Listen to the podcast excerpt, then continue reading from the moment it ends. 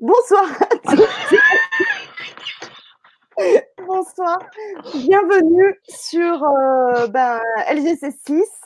Euh, nous sommes en direct. Voilà, on s'est encore pris euh, un fou rire avec Magali. Ça devient vraiment une habitude. voilà, on vous accueille dans tous les cas dans la bonne humeur et dans la joie. Donc ce soir, on est ben, en direct comme d'habitude avec Magali Florent pour parler donc de l'intégration, l'union, l'équilibre du féminin sacré et du masculin divin pour notre ascension. Donc bonsoir et bienvenue à tous et bonsoir Magali. Bonsoir Fanny, bonsoir tout le monde. Voilà, ben, voilà ben, on, va, on va commencer par saluer tout le monde. Hein. Il y a Valérie qui nous a rejoint, qui nous dit bonsoir. Il y a aussi Stéphanie, il y a aussi Fleur Deschamps. Alors Stéphanie nous dit il y a du retard. Ben oui, parce qu'en fait, on était en plein fou rire. Et du coup, on a un petit peu décalé pour pas trop. voilà. Pour essayer de pas être en larmes. Voilà. Euh, Fleur Deschamps qui nous dit, enfin, c'est Franck Wescara qui nous dit bonsoir. Euh, Fanny, bonsoir Magali, et à toutes et à tous. Donc voilà, bienvenue ce soir. Donc alors, on va parler du féminin sacré et du masculin divin. Alors c'est euh, vraiment une sacrée synchronicité parce qu'il y a euh, autour de moi plusieurs intervenants qui m'ont parlé de ce sujet. Et, quand tu m'as dit le, thème de, ce soir, euh, voilà, j'ai encore été très surprise. Je suis toujours émerveillée par ces synchronicités, par ces thèmes en fait que nous avons travaillé. Alors c'est un petit peu, euh, j'aime pas trop parce que j'aimais pas aller trop l'école, tu vois, mais et puis j'aime pas trop tout ce qui est carré, mais c'est un petit peu, tu vois, des programmes d'année. Maintenant, ça fait quand même la quatrième année que que je, participe euh, au grand changement. Et euh, j'ai l'impression euh, qu'à chaque fois, chaque année, il y a des grands thèmes à travailler pour qu'on avance tous ensemble. Et, et, cette année, il y a certains thèmes qui apparemment vont être récurrents aussi à travailler. Et en l'occurrence, ce sujet-là, euh, tu vas nous expliquer pourquoi, bien entendu, pourquoi pour notre ascension, pour notre évolution. Et je voulais aussi dire à tout le monde qu'on va aussi parler après euh, dans, cette soirée du stage que enfin on va faire en présentiel après euh, trois ans avec Magali, parce que ça fait quand même, oui, quasiment trois ans que tu interviens sur ma chaîne avec des ateliers, des formations en ligne. Et cette fois, on a prévu au mois d'avril les 4 et 5 avril à la Seine-sur-Mer, donc c'est à côté de Toulon, hein, pour ceux qui euh, connaissent pas trop le, sud de la France, euh, un stage en présentiel, donc sur deux jours, c'est un samedi et un dimanche, sur ce thème dont on va aborder ce soir. Et donc, vous allez comprendre tout au long de la soirée, pour ceux qui veulent nous rejoindre et travailler sur, euh, sur ce thème, voilà, pourquoi, pourquoi c'est important, intéressant euh, pour notre évolution de, travailler sur le féminin, sur le masculin. Voilà. Donc, euh, il y a Isabelle Picot aussi qui nous ont euh, rejoint entre-temps. Donc, n'hésitez pas, bien sûr, à poser vos questions via le chat YouTube ou Facebook. Et on attend, bien sûr, vos, questions et vos interactions, bien sûr, tout au long de la soirée. si vous voulez avoir plus d'informations sur le programme de, du stage ou les coordonnées de, Magali, vous avez tout dans la barre descriptive sous la vidéo Facebook et sous la vidéo YouTube. Voilà. Donc Magali, euh, si tu veux, allez, pour les peut-être les personnes nouvelles qui te découvrent, parce qu'il y en a toujours qui, arrivent des nouvelles personnes.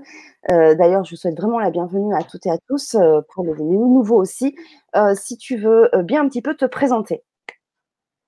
Alors, me présenter, donc Magali, 46 ans. Et en fait, bah, je, suis, je suis médium, canal de lumière, on va dire à la base canal, canal archangélique et puis, euh, et puis thérapeute. Je fais plein de choses. Je suis euh, peintre aussi. Euh, je fais de la peinture vibratoire. Et, et depuis quelques années, je canalise des protocoles de soins qui sont les, les soins stellaires. Et puis les, depuis, depuis un an maintenant, les soins interdimensionnels avec les crânes de cristal, donc qui nous rapprochent, qui nous rapprochent de, nos, de nos ancêtres et de nos amis stellaires. Hein, donc les Syriens, les Pléiadiens, on a, on a commencé une série d'ateliers hein, sur, euh, sur eux avec, euh, pour aller leur rendre visite. Et puis, euh, et puis voilà, donc je, je, suis surtout, on va dire, thérapeute. Je travaille beaucoup dans le développement personnel et de plus en plus dans l'avancement spirituel, dans, on va dire, l'avancement énergétique et vibratoire de l'être humain pour que justement, comme le disait Fanny tout à l'heure, euh, nous, puissions tous ensemble suivre euh, notre chemin ascensionnel vers la cinquième dimension. Voilà qui je suis. Voilà. Alors, bien sûr, les soins stellaires dont tu parlais, tu en fais à peu près tous les deux mois sur, euh, sur ma chaîne. Euh, depuis déjà un bon bout de temps. Hein. on en a déjà fait beaucoup. on va continuer à en faire. Et entre-temps, tu as fait aussi des, des, ateliers sur la lithothérapie, sur l'ADN, enfin sur plein, plein de choses que vous pouvez retrouver dans la boutique du, Grand Changement, qui sont toujours en ligne parce qu'on peut toujours les faire en replay, bien entendu. Voilà. Donc, pourquoi féminin, masculin sacré Qu'est-ce que Alors, on veut tout savoir maintenant.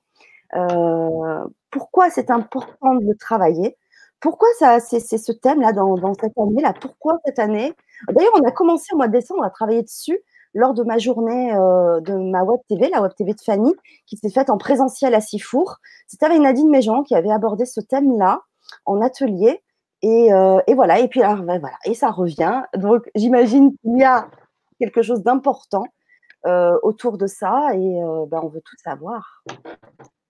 Alors, donc pour, pour, pour, commencer, en fait, je vais, je, vais vous dire, je, vais revenir un petit peu sur une des vibra-conférences que j'ai déjà fait avec, euh, avec Fanny, qui a eu lieu, si ma mémoire est bonne, le, le 7 octobre 2019, donc elle n'est pas très très ancienne. Et en fait, c'est la vibra-conférence qui s'appelle L'homme cosmique. Et en fait, lors de cette vibra-conférence, j'expliquais que nous vivions euh, actuellement, donc une, on va dire une hausse de nos, de nos vibrations, pour que nous puissions accompagner la planète dans sa, dans sa bascule énergétique vers la cinquième dimension. Donc en fait, la planète, elle, bah, elle fait son chemin, elle évolue vibratoirement, euh, normalement. Et en fait, euh, bah, comme on vit dessus, on est un petit peu obligé de, suivre le mouvement. Et donc du coup, nous sommes obligés d'évoluer vibratoirement pour pouvoir suivre la Terre. Et en fait, j'expliquais dans cette Libra conférence qu'il y avait trois éléments fondamentaux plus un. Donc, le plus un, c'est euh, guérir l'enfant intérieur, être en accord avec son enfant intérieur, qu'il soit guéri, qu'il soit, soit en bonne santé. Et puis le deuxième point, c'était l'équilibre entre le féminin sacré et le masculin divin. Alors, sachant que le masculin sacré, masculin divin, féminin sacré, féminin divin, c'est pareil. Hein. c'est, que ce soit divin, sacré. C'est vrai que moi, je fais la différence parce que le féminin, ça se rapporte à la terre-mère, donc au sacré, et le, le, masculin au père, à Dieu, donc au divin. Voilà, c'est pour ça que je fais féminin sacré, masculin divin. Mais après, vous pouvez mettre euh, féminin sacré, masculin sacré, c'est pareil. Donc euh, ça, c'est le deuxième point, travailler sur l'équilibre en soi du féminin et du masculin, ou du yin et du yang, hein, c'est pareil. Le, deuxième point important, c'est l'ouverture du cœur. Donc effectivement, pour monter en vibration, il faut, euh, il faut travailler sur l'ouverture du cœur. Donc être dans l'amour inconditionnel plutôt que dans la peur. La peur qui est, euh, est toujours très très stimulé dans tous les médias, la télévision, les journaux. On stimule beaucoup notre peur. Hein. c'est, euh, euh, malheureusement, malheureusement, c'est le, chemin. Tout le temps en fait, hein, là, en ce moment. Voilà, c'est ça. Donc c'est quand c'est pas un truc, c'est l'autre. Donc moi, je reconnais personnellement, je ne lis pas les journaux. Je n'ai pas la télévision à la maison et je, en fait, je ne me tiens pas au courant de, voilà, de ce qui se passe dans le monde. Si j'ai des choses à savoir, l'univers se débrouille toujours pour me tenir au courant. Donc euh, voilà, par voilà, hein, par quelqu'un, une conversation que j'entends dans la rue, ou des amis qui me, qui me parlent de, de, des dernières nouvelles, voilà. Donc je sais qu'apparemment, il y aurait une maladie qui est en train de décimer la Chine. C'est ça. Alors, elle a été provoquée, machin, bon, voilà. Et c'est vrai que Fanny peut vous le confirmer. Je refuse de céder à la peur, je refuse de céder à ce genre de, à ce genre de choses. Et voilà. Et donc, du coup, je refuse d'alimenter et d'en parler. Parce qu'en fait, mm. en parler, ça donne de l'énergie. Tout simplement. Donc, en fait, je refuse systématiquement d'aborder. Ça ne veut pas dire que je me tiens pas au courant, que je l'ignore. Ça veut juste dire, voilà, que je préfère me consacrer à envoyer de l'amour plutôt qu'à ressentir de la peur. C'est ça, exactement. Et c'est pareil pour, pour moi. Et, euh, et euh, allons euh, voilà, dans, dans plutôt euh, tout ce qui fait en sorte qu'on va avancer. Et, et, et, tous ensemble et, voilà donc et je suis entourée de personnes bah, comme toi comme d'autres personnes donc c'est génial voilà on va continuer à avancer tous ensemble C'est bon ça.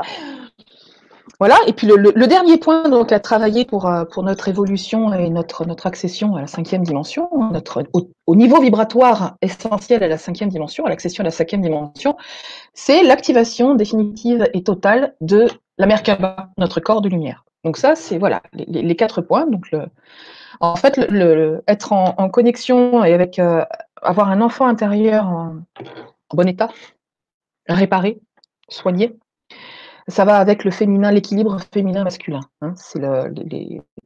en fait, c'est la famille, la famille intérieure, on va dire. C'est un point, en fait, je le compte en un seul. Mais c'est vrai que l'enfant intérieur, lui, euh, on on peut pas travailler dessus en collectif. C'est pas évident. Moi personnellement, l'enfant intérieur, je le travaille en individuel, avec en soins, Hein, que ce soit à distance ou, en présentiel, ça c'est pas gênant, mais en individuel. Après tout le reste, ça peut se travailler en collectif, mais c'est vrai que je, préfère l'enfant intérieur le travailler en individuel. Voilà. Donc les trois points féminin, masculin, l'équilibre intérieur, euh, l'ouverture du cœur et euh, le corps de lumière. Donc effectivement, on commence, par, le, par le premier point, le féminin et le masculin. Euh, viendront, euh, viendront après, j'espère, euh, pour, pour, continuer dans cette évolution des stages sur l'ouverture du cœur et sur l'activation de la Merkaba. Et pour l'instant, on commence par le début, le féminin masculin. Alors, le féminin masculin. Tu me dis, Fanny, hein, s'il faut que je m'interrompe, s'il y a des questions ou quoi. N'hésite pas, parce que tu sais que moi, quand je suis partie... Oui, non, mais tu t'inquiètes pas, tu sais, on a l'habitude, hein, je gère. ok. Gère. Donc le féminin masculin, on va commencer par le féminin. Donc en fait, le féminin, c'est quoi? L'énergie féminine, euh, c'est une énergie douce, c'est l'énergie de réceptivité et de créativité. Je travaille, chouchou. Va manger. Excuse-moi. Euh, c'est une énergie, voilà, de réceptivité, de créativité. C'est l'énergie source euh, qui nous vient de la terre, qui nous vient de la terre-mère. C'est pour ça que c'est sacré. C'est notre connexion à la terre-mère. C'est notre énergie de femme pour les femmes. C'est notre énergie de mère, toujours pour les femmes. Et pour les hommes, il y a aussi le féminin sacré. Il est aussi important pour l'homme, pour un homme que pour une femme, dans le sens où en fait, euh, le féminin régit tout ce qui est intuitif. Les intuitions, sont, euh, sont, d'origine, hein, c'est de l'énergie féminine. L'énergie féminine ou le yin, hein, ce qu'on appelle le yin. Euh, c'est, les intuitions sont yin, sont féminines. Et chez les hommes, eh ben, ils ont aussi euh, besoin, ils ont aussi des intuitions. Hein. il n'y a pas que les femmes. Donc c'est, une, énergie qui est aussi importante pour les hommes que pour les femmes. Donc c'est vrai que ben, voit beaucoup de femmes qui travaillent sur leur féminin.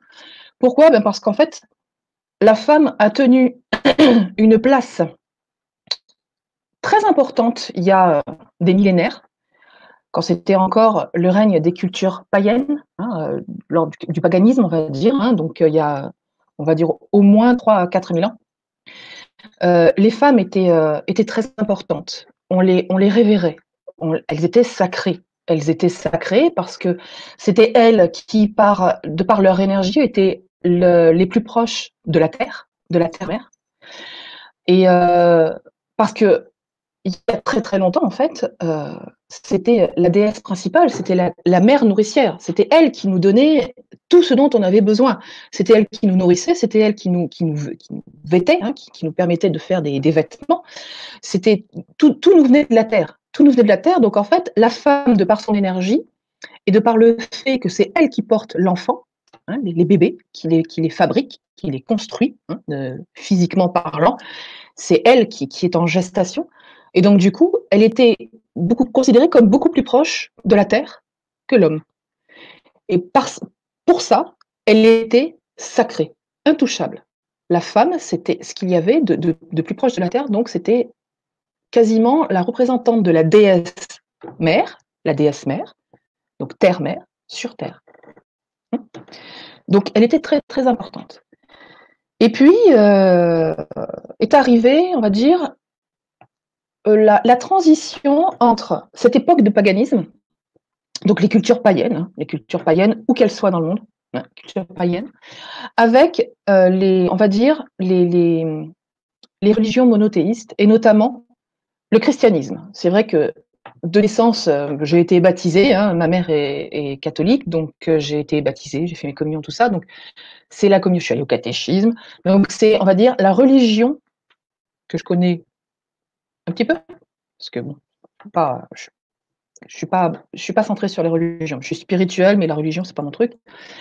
Donc, je, je, parlerai plus de ce que je connais plutôt que de, religions que je ne connais pas. Hein. Je, je connais pas l'islamisme, je connais pas non plus la religion des Hébreux. Voilà, hein, la religion juive, je je connais pas. Donc, je préfère ne pas en parler parce que je je ne veux pas dire de bêtises, tout simplement. Donc, il y a eu une transition, on va dire, euh, dans les 300 ans avant Jésus-Christ.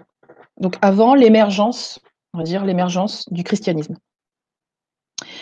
Et euh, cette période-là, pendant cette période-là, la femme a commencé à perdre son statut de femme sacrée, hein, d'être sacrée. Et on a commencé à, voir apparaître, et notamment euh, le très grand empire romain, était un empire phallocrate. Donc phallocrate, ça vient de phallus, hein, le, pays. Hein, donc euh, c'était le règne des hommes. Et effectivement, à cette époque-là, donc on commençait déjà à voir le, sacré de la femme se perdre. Et c'est vrai que euh, dans l'Empire romain, la femme, en fait, c'était considérée tout simplement comme un ventre. Donc elle avait toujours ça. C'était elle qui, faisait les enfants, mais euh, elle était considérée que pour ça, que parce qu'elle portait les enfants. Donc en fait, la mère en elle était tout à fait respectée, hein, la, matrone hein, était tout à fait respectée, mais ça n'allait pas plus loin. C'est-à-dire qu'en fait, euh, il y avait même, il y avait même, je sais plus, je crois que c'est Vespasien, l'empereur qui a établi euh, ce, truc-là. En fait, les couples euh, recevaient même une prime pour le nombre d'enfants qu'ils mettaient au monde. Les femmes recevaient une prime, enfin, la famille recevait une prime quand il y avait un nombre d'enfants assez important. En fait, on demandait aux femmes d'en mettre au moins trois au monde pour assurer euh, voilà, de nouveaux habitants dans les, dans les grandes villes euh, de l'Empire romain. Et en fait, la femme, elle était vraiment considérée comme, euh, comme un ventre. Donc en fait, jusqu'à jusqu'à ce qu'elle puisse être en âge de se marier, elle était sous la domination de son père. Et à cette époque-là, les, les femmes pouvaient se marier à partir de l'âge de 12 ans. De 12 ans. À notre époque, à 12 ans, elles ne sont même pas encore formées, les petites filles sont toujours, euh, toujours des petites filles. C'est le tout, début de la puberté. Bon, il y en a qui sont formées un petit peu plus tôt, mais je ne sais pas si vous pouvez vous imaginer. Moi, je, sais que ça me, bon, ça me choque un peu de, penser que qu'il y a, ne serait-ce qu'encore aujourd'hui, dans certains pays, des jeunes filles qui sont mariées à 12, 13 ans, 14 ans. Voilà. Donc, en fait, euh, dans la Rome antique, les, petites filles étaient mariées voilà, très tôt, 12, 13 ans, 14 ans.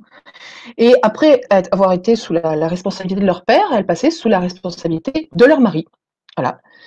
Et elles devenaient euh, vraiment femmes qu'au moment de la mise au monde du premier enfant. Donc en fait, c'est vrai qu'elles étaient euh, chouchoutées. Hein. quand elles tombaient enceintes, elles étaient chouchoutées parce qu'effectivement, la mortalité à cette époque-là était quand même plus importante que maintenant. En fait, environ une femme sur dix mourait en couche. Mourait en couche.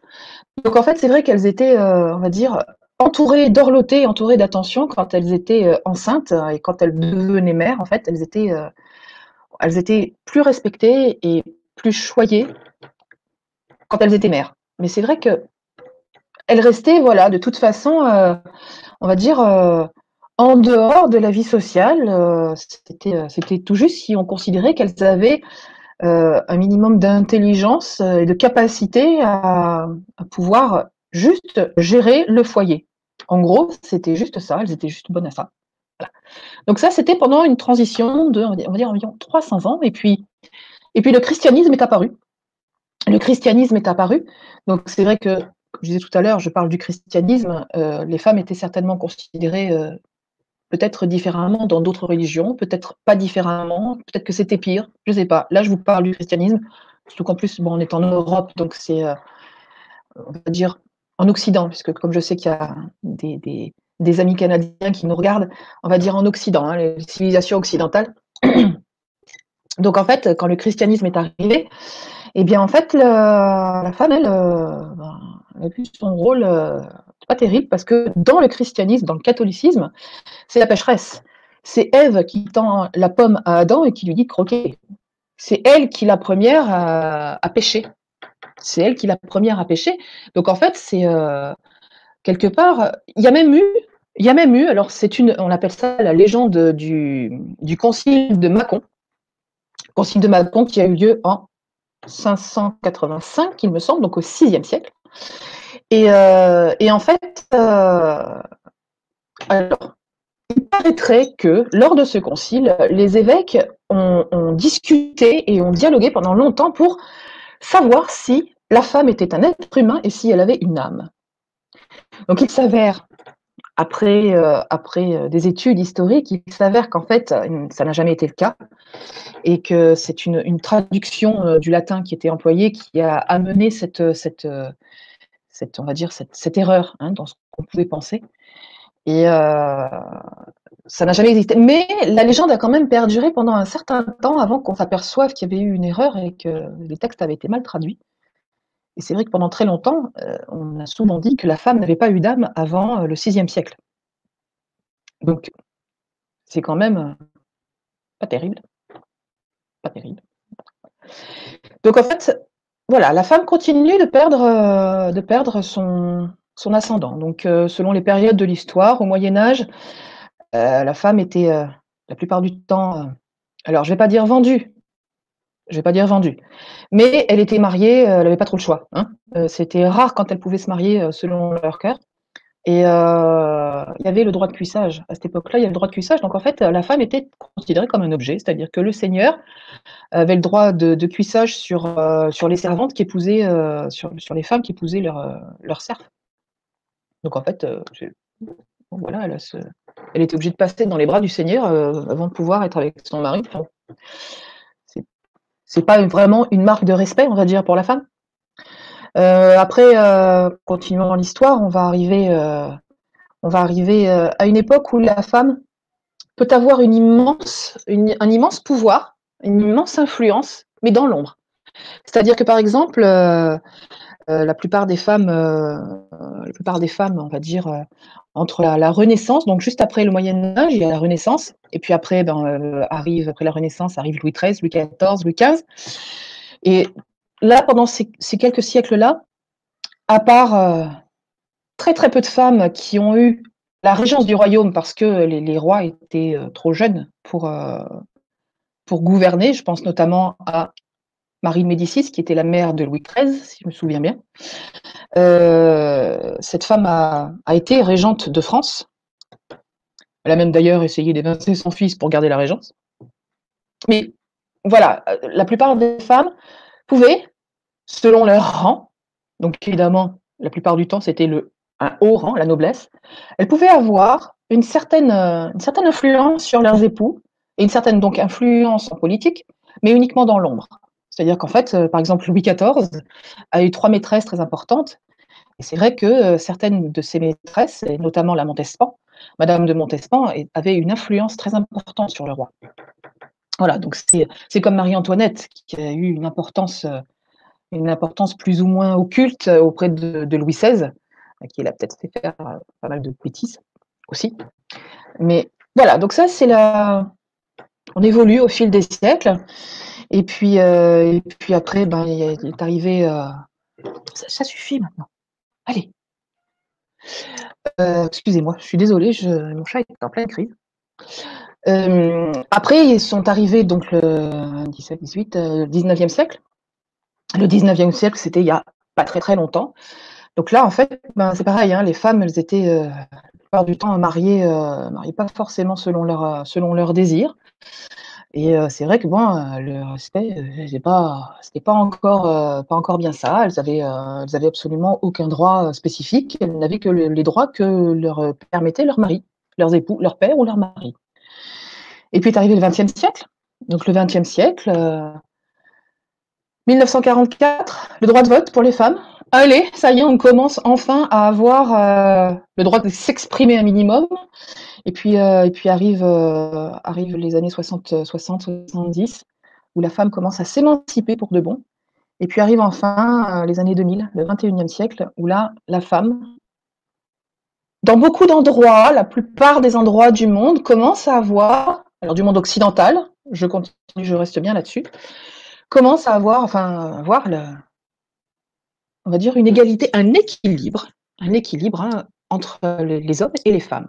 Donc cet équilibre, on commence à le trouver à l'extérieur.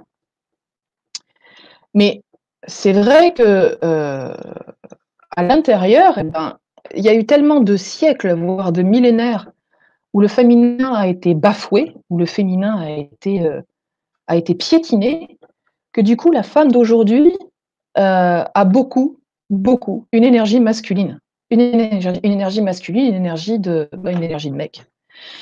Donc en fait, la, femme, au lieu d'être dans son énergie de coupe, de réception, de réceptivité et de créativité, elle est beaucoup, en dehors de la maternité évidemment, qu'elle conserve, elle est beaucoup dans l'action, la bataille, et je me bats pour obtenir ce que je veux, et, je mène, euh, pour m'affirmer, je mène une vie, euh, une vie professionnelle en même temps qu'une vie de famille, alors qu'en fait, jusqu'à peu, c'était toujours la dame qui faisait tout à la maison, et en plus, elle travaillait. C'est-à-dire qu'elle s'occupait le linge, le machin, la lessive, la vaisselle, la, popote, tout, les enfants, et en plus, elle travaillait. En fait, il a fallu qu'elle se batte et qu'elle réussisse à prouver au monde qu'elle était capable de faire tout ça, ce qu'un homme peut-être n'aurait pas été capable de faire, tout simplement parce que c'est vrai que s'occuper des enfants, euh, le lien est différent entre une femme et ses enfants qu'entre un homme et ses mêmes enfants. Donc le lien étant différent, euh, on s'en occupe pas pareil. On aura beau dire, c'est pas, c'est pas du féminisme, c'est pas absolument pas mon truc. Euh, on s'en occupe pas de la même façon. Parce que justement, il y a ce lien féminin, ce lien de l'utérus, qui lui n'est pas présent chez les hommes. Donc, euh, il aura fallu que la femme se batte de cette façon-là, bec et ongle, pendant des décennies, pour qu'enfin, aujourd'hui, il puisse y avoir, au moins à l'extérieur, un équilibre entre le féminin et le masculin. Parce que c'est vrai que de nos jours, euh, dans notre siècle de maintenant, hein, 21e siècle, dans un couple, la femme et l'homme partagent les tâches à la maison, partagent l'entretien de la maison, partagent, partagent l'éducation des enfants, partagent voilà, et travaillent souvent tous les deux. Travaillent souvent tous les deux. Donc on arrive au moins à l'extérieur à un équilibre. Mais c'est vrai que ce féminin, ce féminin, il a tellement été euh, saccagé pendant des millénaires et des millénaires que du coup, à l'intérieur, la femme, elle est plus sur son énergie masculine que sur son énergie féminine. Les hommes, eux, on les a tellement, tellement, on leur a tellement rabâché qu'il fallait qu'ils soient forts, qu'il fallait pas qu'ils pleurent, qu'il fallait qu'il fallait qu'ils soient des guerriers, qu'ils soient des guerriers, mais voilà, hein, c'est des warriors, c'est des vrais, c'est des vrais, des vrais. En fait, que eux, ils ont leur féminin, mais complètement en berne. Pour eux, quand on leur dit qu'ils ont une part de féminité, c'est franchement, vous les giflez, c'est exactement la même chose. Donc en fait, ce, féminin, voilà, il a été bafoué et piétiné, que ce soit chez l'homme ou chez la femme. Oui, finalement. ça s'est pas passé de la même euh, ouais, c'est ça, finalement, c'est le masculin euh, qui euh, vraiment a pris une grande part, chez, aussi bien chez l'homme, bien sûr, que chez la femme. Et c'est le, masculin, dans, dans, dans, dans, son énergie, la, la, la, moins, la moins belle. Alors, la moins belle. Attention, hein, il n'y a pas de critique, il n'y a pas de jugement jamais, mais dans le masculin, c'est vrai que on a besoin de guerriers. Un homme, il est fait pour ça. Un homme, c'est un guerrier. On, va voir hein, le masculin après. Pour l'instant, je, fais le féminin parce que c'est un gros morceau, le féminin. Mais le, masculin, on va aussi en parler. Hein. Mais mais il y a une différence entre le, vrai masculin qui va être, être dans son pouvoir intérieur et le, mettre dans la matière, et être dans le pouvoir tout court et asservir l'autre. Or, malheureusement, le masculin, c'est ça. Ça commence, on commence tout juste à découvrir un masculin, le véritable masculin, et non plus le, warrior hein, qui va, qui va euh, piétiner tout le monde et dominer les autres. Parce que c'est ça, en fait. La phallocratie, c'est l'homme qui, appuie sur la tête des autres et qui, qui, voilà, hein, qui, mène le monde. Oui, hein, donc c'est, euh, c'est, on en arrive, voilà. Donc le féminin, pour reprendre le, film. C'est vraiment très important que tu nous fasses un petit peu cette historique parce que par rapport à toutes ces différentes phases d'histoire qu'on a passées, parce qu'effectivement, on garde ces mémoires-là aussi aujourd'hui. et, Bien sûr. Et, c'est important d'en prendre vraiment conscience qu'aujourd'hui, on, a ce féminin blessé, voire bah voilà, bafoué. Bafoué. bafoué. tout ça avant et qu'on sait très bien qu'on garde dans euh, notre ADN ces mémoires-là, dans nos cellules, ces mémoires-là, évidemment. Donc effectivement, on a eu des vies antérieures pendant ces périodes-là, et puis on a aussi le transgénérationnel. C'est-à-dire que, voilà, hein, l'ADN vibratoire, donc euh, voir la vibra-conférence sur l'ADN, les 12 couches d'ADN, on a l'ADN vibratoire, lui, va garder en mémoire nos vies antérieures à nous, mais l'ADN euh, physique, et vibratoire va garder en mémoire toute la lignée féminine. Mhm. Entre autres, féminine, masculine, hein, mais surtout féminine. Et effectivement, l'homme, dans son masculin déformé, qui a voulu, qui, veut en fait gouverner, asseoir son pouvoir sur l'autre, va avoir commis des atrocités sur les femmes, et notamment beaucoup le viol. Donc on en revient au droit de cuissage au Moyen Âge, on en revient. Voilà. Donc en fait, du coup, c'est euh, l'homme, en fait, a, a, violé, euh, a profité des femmes. Les femmes ont été obligées de se taire parce que si elles ouvraient leur bec pour se plaindre, eh ben, déjà, premièrement, on s'en foutait. Et si ça allait trop loin, on les brûlait. Comme ça, au moins, on était tranquille. Elles disaient plus rien. Donc, c'est vrai que euh, ce, féminin, voilà, il a été bafoué pendant des siècles et des siècles, des millénaires presque. Et, euh, ben maintenant, on en est au point que, eh ben, que ce féminin, il est complètement en berne chez la plupart des femmes, et qu'il faut travailler, travailler pour guérir, premièrement, guérir ce féminin. Ensuite, il faut aussi ben, équilibrer son masculin, parce que que ce soit chez la femme ou chez l'homme, ce masculin, il est, il est déformé, il est déformé.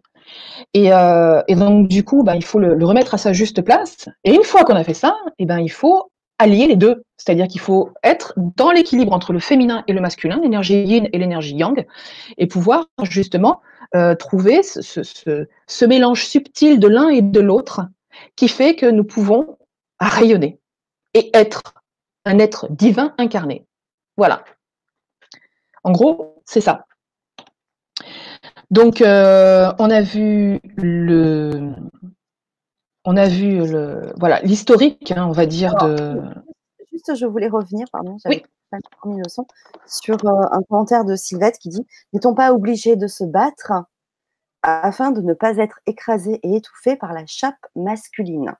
Et malheureusement, oui, maintenant. C'est-à-dire qu'en fait, euh, comme le masculin, c'est pour ça, là, on, en arrive. Hein, justement, j'avais terminé sur le sur féminin et j'allais justement passer au masculin pour euh, expliquer que, eh ben, effectivement, le masculin, en fait, s'est déformé au fil euh, des siècles depuis ce fameux paganisme où en fait l'homme révérait la femme et était là comme un chevalier. C'est-à-dire qu'en fait, au, moment du Moyen Âge, il y avait eu cet esprit de, chevalerie qui est revenu, c'est-à-dire que les dames, les dames avaient des champions. On, révérait cette, cette femme euh, qui était, euh, qui était belle, qui était la mère. Alors effectivement, elles n'étaient pas, elles étaient pas révérées comme, comme au temps du paganisme, du paganisme, mais il y avait un respect, c'est-à-dire que c'était des femmes, elles étaient intouchables. Et c'était voilà, on, les vraiment on les respectait et on faisait pas n'importe quoi. Et, et ces, femmes hein, avaient par contre, c'était que dans la noblesse. Hein. Ça, c'est le, bas de gamme. Là, c'est non, il n'y avait pas euh, ça dans le dans les dans les serviteurs, tout ça, il n'y avait pas hein, dans le dans les voilà dans les classes euh, la classe économique, on n'avait pas droit. c'était qu'en première classe. Voilà, donc en fait, les, dames avaient leur champion, leur champion qui était souvent uni à ces femmes par un par un amour très pur. Euh, absolument pas sexuel, absolument pas passionné, un amour inconditionnel, mais euh, c'était leur, euh, voilà, ils, étaient les champions, c'était des chevaliers qui se battaient pour ces dames et qui, qui avaient un honneur très très pur.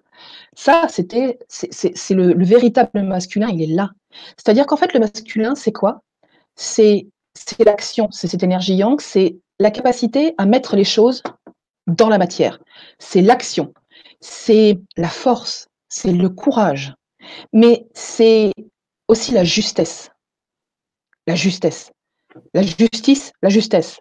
C'est-à-dire qu'en fait, euh, comme je le disais tout à l'heure, le, véritable masculin, le, masculin divin, il est dans son pouvoir intérieur. Il est là, hein, dans le chakra solaire, c'est le pouvoir intérieur. Et c'est euh,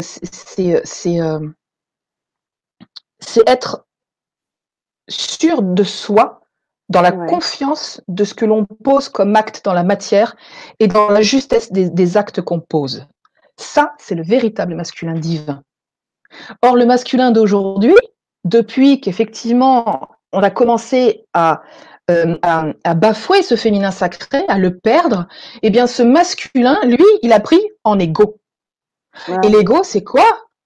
Dans le masculin qui est, euh, qui est égotique, donc le masculin qu'on connaît beaucoup euh, aujourd'hui et qui commence enfin à laisser un petit peu, un tout petit peu la place au véritable masculin, ben, ce masculin-là, il est dans le pouvoir, effectivement, mais il n'est pas dans, le pouvoir intérieur, il est dans le pouvoir sur l'autre.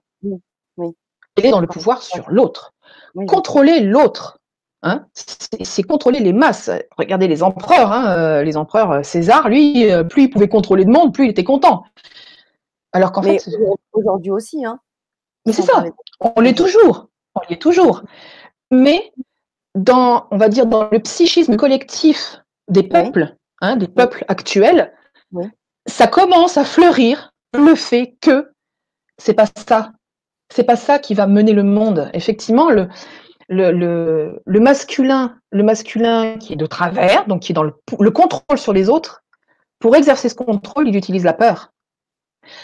L'homme ou la femme, qui est dans son véritable masculin, il pose des actes dans la matière qui sont justes et qui sont faits dans l'amour, pas, pas, pas dans la peur. Et qui ne sont pas là pour susciter la peur, ils sont là pour être dans l'amour. C'est là le véritable masculin divin. Et c'est ça qu'il faut remettre à sa place. Remettre à sa place. Donc il faut gonfler le féminin qui retrouve son caractère sacré. Mm. Et il faut baisser le côté égotique du masculin pour qu'il puisse rentrer dans son côté divin. Mmh. Voilà. Et c'est l'équilibre. Quand on a réussi à ça, l'équilibre des deux, la fusion des deux se fait très facilement, puisque les deux sont en équilibre en fait, et sont réparés. Ça se fait plus facilement. Et là, vibratoirement, ouf, c'est la montée. Mmh. En fait, c'est ça le but de l'équilibre du féminin et du masculin en soi, c'est d'augmenter sa vibration personnelle de façon à pouvoir passer, continuer notre chemin avec la Terre, dans la mmh. cinquième dimension. dimension. Voilà. En gros, c'est ça. Alors, juste pour, euh, pour euh, remettre la cinquième dimension dans son contexte, est-ce qu'on y est ou pas? Alors, non. Parce que certains n'ont pas suivi notre, notre émission euh, sur le sujet. certains découvrent ou vont découvrir en replay. Donc, juste pour, pour anticiper la question, comment se passe la cinquième dimension en ce moment? Alors en fait, la cinquième dimension, on est passé en quatrième dimension, définitivement en quatrième dimension, euh, en août 2017. Il y a eu une bascule, une bascule énergétique avec la grande éclipse de soleil, la grande éclipse totale de soleil qui a eu lieu en août 2017. On est passé, vibratoirement parlant, dans la quatrième dimension. La marche entre la troisième et la quatrième dimension, il y a eu des changements, hein, puisqu'on a été préparé hein, depuis 2012, hein, on a été préparé vibratoirement, on a commencé, on a commencé à sentir les choses changer. Et donc du coup, on a été préparé. C'était une petite marche sympa, une petite marche sympa. Par contre, la marche entre la quatrième et la cinquième dimension est beaucoup plus importante. Et donc là, effectivement, on est en préparation pour la cinquième dimension. Donc en fait, j'ai l'habitude de dire, pour, pour faire bien comprendre, donc 2017 bascule Quatrième dimension. 2018, l'année du choix. L'année du choix, à l'intérieur, qu'il soit conscient ou inconscient, c'est je continue mon ascension vibratoire pour accompagner la planète ou je reste dans ce que je connais, je reste dans mon confort, je reste dans mes peurs et je reste là où j'en suis, c'est-à-dire quatrième dimension, ça me va très bien. 2018, c'était l'année du choix. D'ailleurs, c'était une, année très difficile pour beaucoup de monde. Ensuite, 2019, qu'on vient juste de quitter, ça a été l'année de l'accélération. C'est-à-dire que j'avais trouvé une, métaphore, en fait, qui. qui euh, enfin, j'avais trouvé. Magali. On m'avait soufflé une métaphore, en fait. Euh, on était comme des fusées dans un pas de tir. C'est-à-dire qu'en fait, quand vous avez Ariane ou la navette spatiale hein, dans son pas de tir, elle est à la verticale, elle est avec des, crochets hein, qui la retiennent, excusez-moi, des crochets qui la retiennent, et puis à un moment, elle va mettre en marche ses moteurs, pousser en accélération jusqu'à ce que les crochets craquent, lâchent et qu'elle puisse décoller. 2019, c'était cette année-là. C'était l'année de l'accélération. Donc, début 2019, on avait bien les crochets, on mettait les turbos. Et puis, dans le courant de l'année, quel que soit le, moment, hein, ça a été plus ou moins tôt pour certains, plus ou moins tard. Ça, c'est inhérent à chacun. Il y en a même qui sont encore un petit peu dans le pas de tir et qui, ont pris un petit peu de retard. Mais ça, c'est pas grave. Chacun va sa vitesse. Les crochets, clac, ont lâché. Et hop, on a décollé. C'était l'année de l'accélération. Ça s'est bien senti. Et puis euh, maintenant, 2020, là qu'on commence, et on sent bien cette énergie. La, transition entre 2019 et 2020 a été très difficile parce que justement, les énergies de 2019 étaient très différentes de celles de 2020. 2019, c'était l'accélération. 2020, c'est la stabilisation. C'est-à-dire qu'en fait, une fusée, elle a une, euh, une, navette spatiale, elle a une grosse accélération pour s'arracher à l'attraction terrestre. Une fois qu'elle est sortie de l'attraction terrestre, il n'y a plus besoin de ce, surplus d'accélération. Donc, les, réservoirs qui servent à, fournir le carburant pour cette accélération puissante vont s'éjecter. Elle va pouvoir rentrer dans une vitesse de croisière, quelle que soit cette vitesse.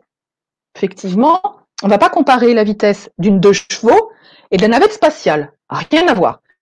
Nous, on est plus dans la vitesse de croisière de la navette spatiale plutôt que de la deux chevaux quand on suit le chemin cinquième dimension, quand on a fait le choix de continuer. Donc là, la transition entre 2019 et 2020 a été très très difficile. Les énergies de 2020 ont commencé à arriver en octobre. En octobre 2019, on avait déjà, on sentait déjà ce changement d'énergie qui se préparait, qui était quand même assez difficile à vivre hein, au niveau, que ce soit au niveau moral, au niveau euh, de la fatigue, au niveau du corps même. Les 15 derniers jours de décembre ont été très très difficiles pour beaucoup, beaucoup de monde. Les 15 premiers jours de janvier aussi. Tout simplement parce que, en fait, énergétiquement, une année commence lors de sa première nouvelle lune, on va dire. C'est la première nouvelle lune qui va, qui va poser les énergies euh, de l'année. C'est pour ça qu'on appelle ça le nouvel an lunaire. Euh, ça correspond, je crois, au nouvel an chinois, hein, qui, qui varie justement à cause de ça. C'est la première nouvelle lune en principe, qui va euh, déterminer donc le. Et puis on a bien senti, hein, la première nouvelle lune cette année tombait tard dans le mois de janvier.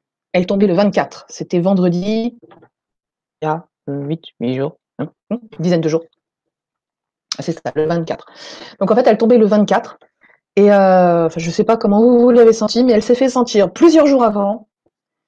Et euh, il y a eu comme une bascule le, on va dire, ce, parce que c'était un vendredi, hein, le, 24, il y a eu une bascule dans le week-end qui a suivi. Comme si, pouf, les énergies de 2020 s'installaient pour de bon et qu'on puisse justement, voilà, se mettre dans le rythme de croisière, même si c'est une vitesse, même si on va vite, on avance vite, il n'y a plus cette, cette sensation d'être, excusez-moi l'expression, poussé aux fesses par l'urgence. Il n'y a, il a plus ça.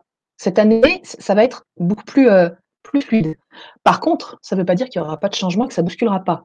C'est-à-dire que euh, quand vous êtes dans un avion, vous avez le décollage. Hein, donc, bon, là, il n'y a pas les crochets qui s'ouvrent, mais vous avez le décollage. Hein, quand on pousse les réacteurs, que le pilote lâche les freins, on roule sur la piste et après on monte. Donc, là, 2019, c'était ça. Et maintenant, on arrive au palier de croisière. Donc là, on va pouvoir traverser l'Atlantique tranquillement. Et euh, ça ne veut pas dire qu'en fait, on va pas vite, on va, on va, lentement, hein, parce qu'on est quand même, euh, quand même à 900 km/h hein, dans un avion de ligne. Et ça ne veut pas dire que c'est forcément euh, totalement calme. C'est-à-dire que la plupart du temps, c'est rare quand il n'y en a vraiment jamais, sur un vol, on va dire, de 6, 7, 8 heures, même sur un vol d'une heure, il y a toujours un peu des turbulences. Hein. donc le frottement de, l'air sur la, sur la kerlingue, les changements, les trous d'air, tout ça, ben, c'est des turbulences. Et donc, ben, on est un petit peu secoué plus ou moins. Puis ça dépend aussi de notre sensibilité propre. Hein, moi, j'aime pas les turbulences. Je suis un peu sensible, j'aime pas ça. Il y en a, ça leur fait rien du tout. Hein. Donc, euh, chacun traverse selon ce, qu'il est et selon, euh, selon son énergie, selon son état du moment, selon son humeur, selon plein de choses, en fait. Et, euh, et, donc cette année, voilà, les énergies de 2020, c'est la stabilisation, donc la vitesse de croisière. C'est le vol au-dessus de l'Atlantique une fois que l'avion a décollé. Donc là, voilà, on va poursuivre le chemin et on va évoluer de palier en palier. C'est-à-dire qu'en fait, on travaille quelque chose, on l'intègre, clac, le corps suit, on passe à la suite. Et ça va, et on enchaîne, et on enchaîne, et on enchaîne. Avant, on passait un palier, puis on avait quelques mois de vacances, quelques années, pour certains. Avant de retomber dans quelque chose de difficile qui nous mettait face à nous-mêmes, quelque chose à guérir, tout et n'importe quoi, des traumatismes d'enfance, des colères, des machins, des trucs. Et voilà, on avait du repos, puis pouf, on se reprenait un mur et ça nous mettait face à nous-mêmes, ça nous faisait avoir des prises de conscience. Et là, on pouvait eh ben, se rendre compte qu'il fallait qu'on travaille quelque chose, puis on allait creuser, on nettoyait, euh, on guérissait. Et puis là, euh, on se sentait mieux, on avait, allez, six mois, un an, deux ans de vacances, jusqu'à, boum, reprendre un mur. Maintenant, non, ça marche plus comme ça. Les vacances, il y en a de moins en moins. C'est la réalité de la réalité de notre société actuelle. Il y en a de moins en moins. Et donc du coup, ben, on met le doigt sur quelque chose, on se prend un mur, on prend conscience, ok, on gratte. Quand on est de bonne volonté, on y va volontairement. On gratte, on nettoie, on équilibre. Hop, on s'adapte vibratoirement, clac, on passe un palier. Allez, on a 3, 8, 10 jours, allez, 15 jours de vacances pour les plus, pour les plus chanceux et hop, on recommence sur autre chose. Et pareil, même, même schéma. Donc ça prend le temps que ça prend, on nettoie, on guérit, on intègre. Quand on a intégré quelques jours pour se remettre, et hop, on continue de nouveau. Et là, voilà. Et là, on va monter palier par palier pour arriver jusqu'au niveau vibratoire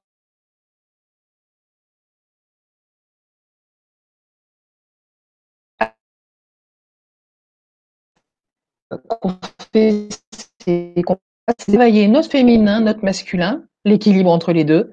On va travailler sur l'ouverture du cœur et on va travailler sur notre corps de lumière, hein, qui est la dernière étape. Voilà. Donc il y en a qui ont pris de l'avance pour certaines choses, il y en a qui ont pris un peu de retard, il y en a qui, sont, qui suivent leur plan de vol. En gros, c'est ça. Hein. C'est comme un avion, le plan de vol. Eh ben, il y en a qui décollent un peu en retard, eh ben, ils arrivent en retard, mais c'est pas grave du moment qu'ils arrivent, c'est le principal. C'est pas grave si vous arrivez, voilà, vous arrivez deux heures en vacances en retard, c'est pas grave. Hein, vous avez tout le reste. C'est vraiment important de souligner ça. Oui.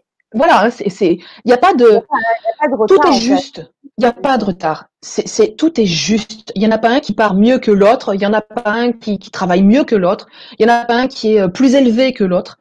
Tout ça, ce sont des notions de concurrence d'un masculin mal équilibré, tout simplement, ou d'un féminin mal équilibré aussi, hein, masculin, féminin. L'un ne va pas sans l'autre. Donc, euh, de toute façon, c'est euh, vite vu. Donc, du coup, euh, voilà, on en est là. J'espère que j'ai répondu à ta question parce que du coup, je. Oh, oui, oui, je pense que bien. Vous avez des choses à dire ce soir. Alors, du coup, c'est vrai que je suis partie dans, dans le truc, mais. C'est génial. Vous avez l'habitude. D'ailleurs, il y a Sandrine qui nous dit passionnant et tellement juste. Voilà. Merci Sandrine. Euh, il y a Sylvie qui pose la question parce qu'elle n'a pas dû voir euh, notre euh, Vibra conférence, qui nous demande est-ce que tu peux parler des cinq dimensions? Quelles sont-elles? Alors attention, on ne parle pas des dimensions. on parle pas des dimensions mathématiques. Hein je, crois, voilà. Les dimensions mathématiques, en fait, ben, il y a hein, les trois plans de l'espace plus le temps, c'est la quatrième dimension, le temps, machin, truc, Là, on n'est pas, on n'est pas là. Il n'y a pas il n'y a pas de petit nom, en fait. Il n'y a pas de petit nom pour les dimensions. C'est juste un état vibratoire. La cinquième dimension est un état vibratoire, comme la quatrième dimension est un état vibratoire, comme la troisième dimension est un état vibratoire. Voilà. Donc en fait, c'est euh, juste un état vibratoire. Il n'y a pas de. Ce qui va différencier, voilà, hein, ce qui va différencier, en fait, c'est la dominante entre euh, l'amour inconditionnel, qui va être la vibration la plus haute qu'on puisse trouver, et l'état de peur, qui est la vibration la plus basse. On en rejoint, alors je ne sais plus quand est-ce qu'on avait parlé de cette fameuse échelle émotionnelle que tu avais trouvée, que tu avais mis en, petit dessin sur, sur l'écran. Euh, l'échelle émotionnelle, voilà, si vous tapez sur Google échelle émotionnelle, vous pourrez trouver différentes échelles émotionnelles ah, avec des nombres de barreaux un petit peu différents. Et en fait, euh, l'échelle émotionnelle va de, de la peur qui est tout en bas jusqu'en haut, le dernier barreau, c'est l'amour inconditionnel qui vibre le plus haut. Voilà. Et donc, en fait, nous, euh, pour évoluer vibratoirement, on doit euh, on va dire grimper les barreaux. Hein. Donc euh, passer, c'est vrai que ben on est beaucoup en état de stress, de peur. C'était la troisième dimension, ça. On était en état de stress, de peur, de machin, de trucs. C'était l'ère du poisson. On était dans la troisième vibration, de la, dans la troisième dimension depuis des millénaires. La quatrième dimension, elle sera courte. Elle sera courte. Elle va durer plus ou moins longtemps, mais de toute façon, il faut savoir que le temps n'existe pas. Hein. Donc, on parle de temps, elle va durer, mais ça, c'est parce qu'on a une vision humaine de la chose. Il faut savoir que la Terre de la cinquième dimension, elle existe déjà. Elle existe déjà. D'accord. Hein? Euh, c'est juste une fréquence. C'est-à-dire que quand est-ce qu'on va y passer? Ça dépend des gens. Il y en a qui vont y passer plus tôt que d'autres, et euh, parce qu'ils auront atteint la vibration adéquate et qui basculeront sur la Terre de la cinquième dimension. Mais il n'y a pas de. Il y en a qui sont déjà passés en cinquième dimension, qui ont déjà fait leur ascension. Quand on parle de maître ascensionné, hein? vous croyez qu'ils sont en quelle dimension? En fait, c'est ça, hein, et c'est pas, c'est pas un terme échu. C'est-à-dire qu'en fait, on peut passer dans la cinquième dimension dès maintenant. On le pouvait il y a 250 ans. On le pouvait il y a 2000 ans. C'était juste une question de vibration. Le Christ, vous croyez qu'il a fait quoi? Il était déjà, lui, bien. bien voilà, hein, c'est quand Jésus a, été adombré par euh, Christos, par le Christ, qu'il est devenu le Christ, quand Maître Yeshua est devenu le Christ, il a été adombré dans la, par, par une cérémonie dans la grande pyramide de Khéops, machin. Mais en attendant, c'est quoi? Il a juste changé de vibration. Par cet adombrement, et cet adombrement lui a permis d'ascensionner beaucoup plus vite et de pouvoir revenir de choisir, voilà, de choisir son plan d'incarnation. En gros, c'est ça, on choisit notre plan d'incarnation. Donc là, pour l'instant, eh ben, euh, nos vibrations, pour la plupart d'entre nous, ne nous permettent pas de vivre dans une, dans, dans, une dimension plus élevée que la quatrième. Mhm. Mais il y en a qui viennent de dimensions plus loin et qui, qui ont décidé de se réincarner maintenant pour pouvoir aider les autres. Ce sont les guerriers de lumière. Mhm. Mais on a, on, a, pour certains, des incarnations dans d'autres dimensions. Et pas que la cinquième, on peut en avoir beaucoup plus loin. On peut avoir des extensions stellaires dans d'autres dimensions. D'accord. C'est un état vibratoire. Donc en fait, l'état vibratoire, oui. il est. Comme quand on dit Dieu, il est. Il n'y a rien qui va derrière. Il est. Et eh ben c'est pareil. Un état vibratoire, il est. Hmm. Donc il y a la troisième dimension, la quatrième dimension, la cinquième, c'est un état vibratoire. Donc on commence par vibrer plus bas, et puis au fur et à mesure qu'on nettoie et qu'on enlève ces vibrations négatives dues aux colères, aux peurs, tout ça, eh ben on vibre de plus en plus haut hmm. et on change d'état vibratoire. C'est tout. D'accord. Et puis il y a des seuils entre les dimensions, donc la troisième, la quatrième, la cinquième, voilà. Alors d'ailleurs, euh, en parlant de, de, seuil vibratoire, il y a une question de Sylvette qui est très intéressante. Que vont faire les gens qui vibrent très bas alors que la Terre ascensionne? Ils resteront dans la Terre de la troisième dimension. C'est-à-dire que si la Terre de la cinquième dimension existe déjà quelque part, oui. la Terre de la troisième dimension existe toujours quelque part. C'est-à-dire que pour l'instant, la planète est dans la quatrième dimension, celle sur laquelle on vit, mais la troisième existe toujours et la cinquième existe déjà. Là, je suis là, je, vous me posez des questions, j'essaye de faire le plus simple, mais là on, parle, on parle de quantique à l'état pur, hein, puisque le, ah quantique c'est l'énergie. Hein. Donc là on parle de quantique à l'état pur. J'essaye de, simplifier le plus les choses, mais euh, d'ailleurs il m'aide bien parce que c'est pas forcément toujours euh, évident à expliquer, mais, c'est ça en fait. Une fois qu'on a compris que le temps n'existe pas, on appréhende mieux le fait qu'en fait euh, l'univers existe Mmh. dans toutes les dimensions. Bien sûr. Voilà. Donc dans la, dans, la troisième, dans la quatrième, dans la cinquième, dans la sixième. Oui. Voilà. Alors il y a Sylvie qui, demande peut-on parler d'échelle de conscience? Tout à fait. C'est-à-dire qu'en fait, au plus on va évoluer vibratoirement, on peut dire qu'on s'éveille au niveau de la conscience ou qu'on gravit des barreaux de la conscience. C'est exactement pareil. Ok. Alors là, tu vois, d'habitude, on nous met des petits dauphins en émoticône. Là, c'est un vrai dauphin en photo. Très belle photo, Sylvie. Ah oui, merci. les dauphins. moi, c'est les cœurs, toi, c'est les dauphins. Oui, et puis en plus, c'est vrai que moi, j'ai une toute petite fenêtre. Je ne sais pas si les, gens voient comme moi. Il y a une toute petite fenêtre. C'est vrai que bon, j'ai pas, j'essaye de faire attention. D'ailleurs, je, faisais pas, de regarder la caméra pour vous regarder en face. Et du coup, je faisais pas du tout attention. il est trop beau. Ouais. Les Syriens, les Syriens. oui, on a fait d'ailleurs des spectacles avec des dauphins et, d'ailleurs, euh, ils vont revenir certainement très bientôt aussi, je crois. Tu parles? Oh, Je pense. Non? Ah, tu parles des Syriens? Ok, oui. Non, des dauphins. Ah, des dauphins. Excuse-moi. Bon, un dauphin syrien, c'est pareil. si tu le dis. Toi, tu connais mieux que moi.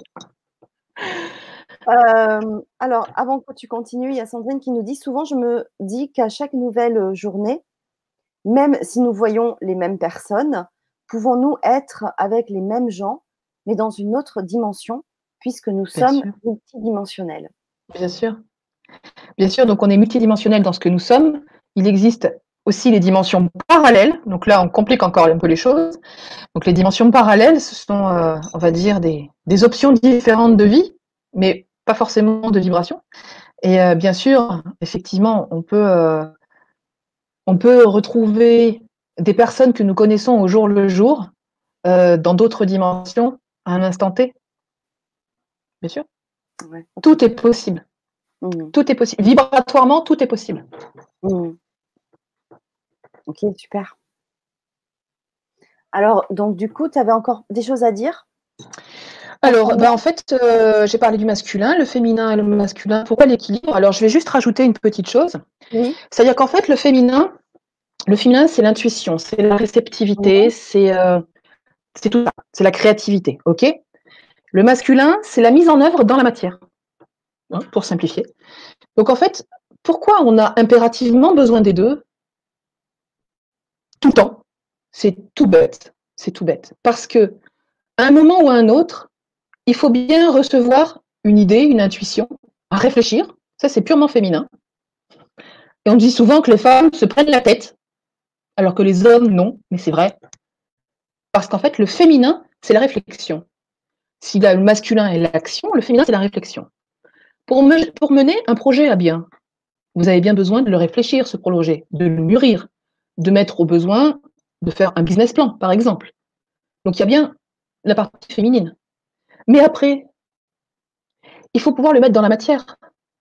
Poser des actions, un calendrier, poser des choses. Donc là, on est dans le masculin.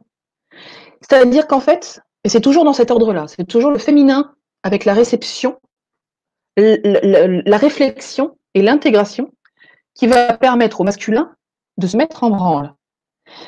L'exemple tout bête de la vie courante. Vous décidez d'inviter des amis à manger. Ok, Jusque-là, tout va bien. Vous décidez d'inviter des amis à manger. Le féminin sacré, lui, l'énergie yin, va rentrer en action. C'est le cas de le dire, excusez-moi pour le jeu de mots. L'énergie yin, en fait, va, être la réflexion de OK, qu'est-ce que je vais leur faire à manger? Comment je vais faire euh, bah, la décoration de ma table? Qui je vais réunir ça, c'est le féminin. On commence à peaufiner, à réfléchir sur le projet.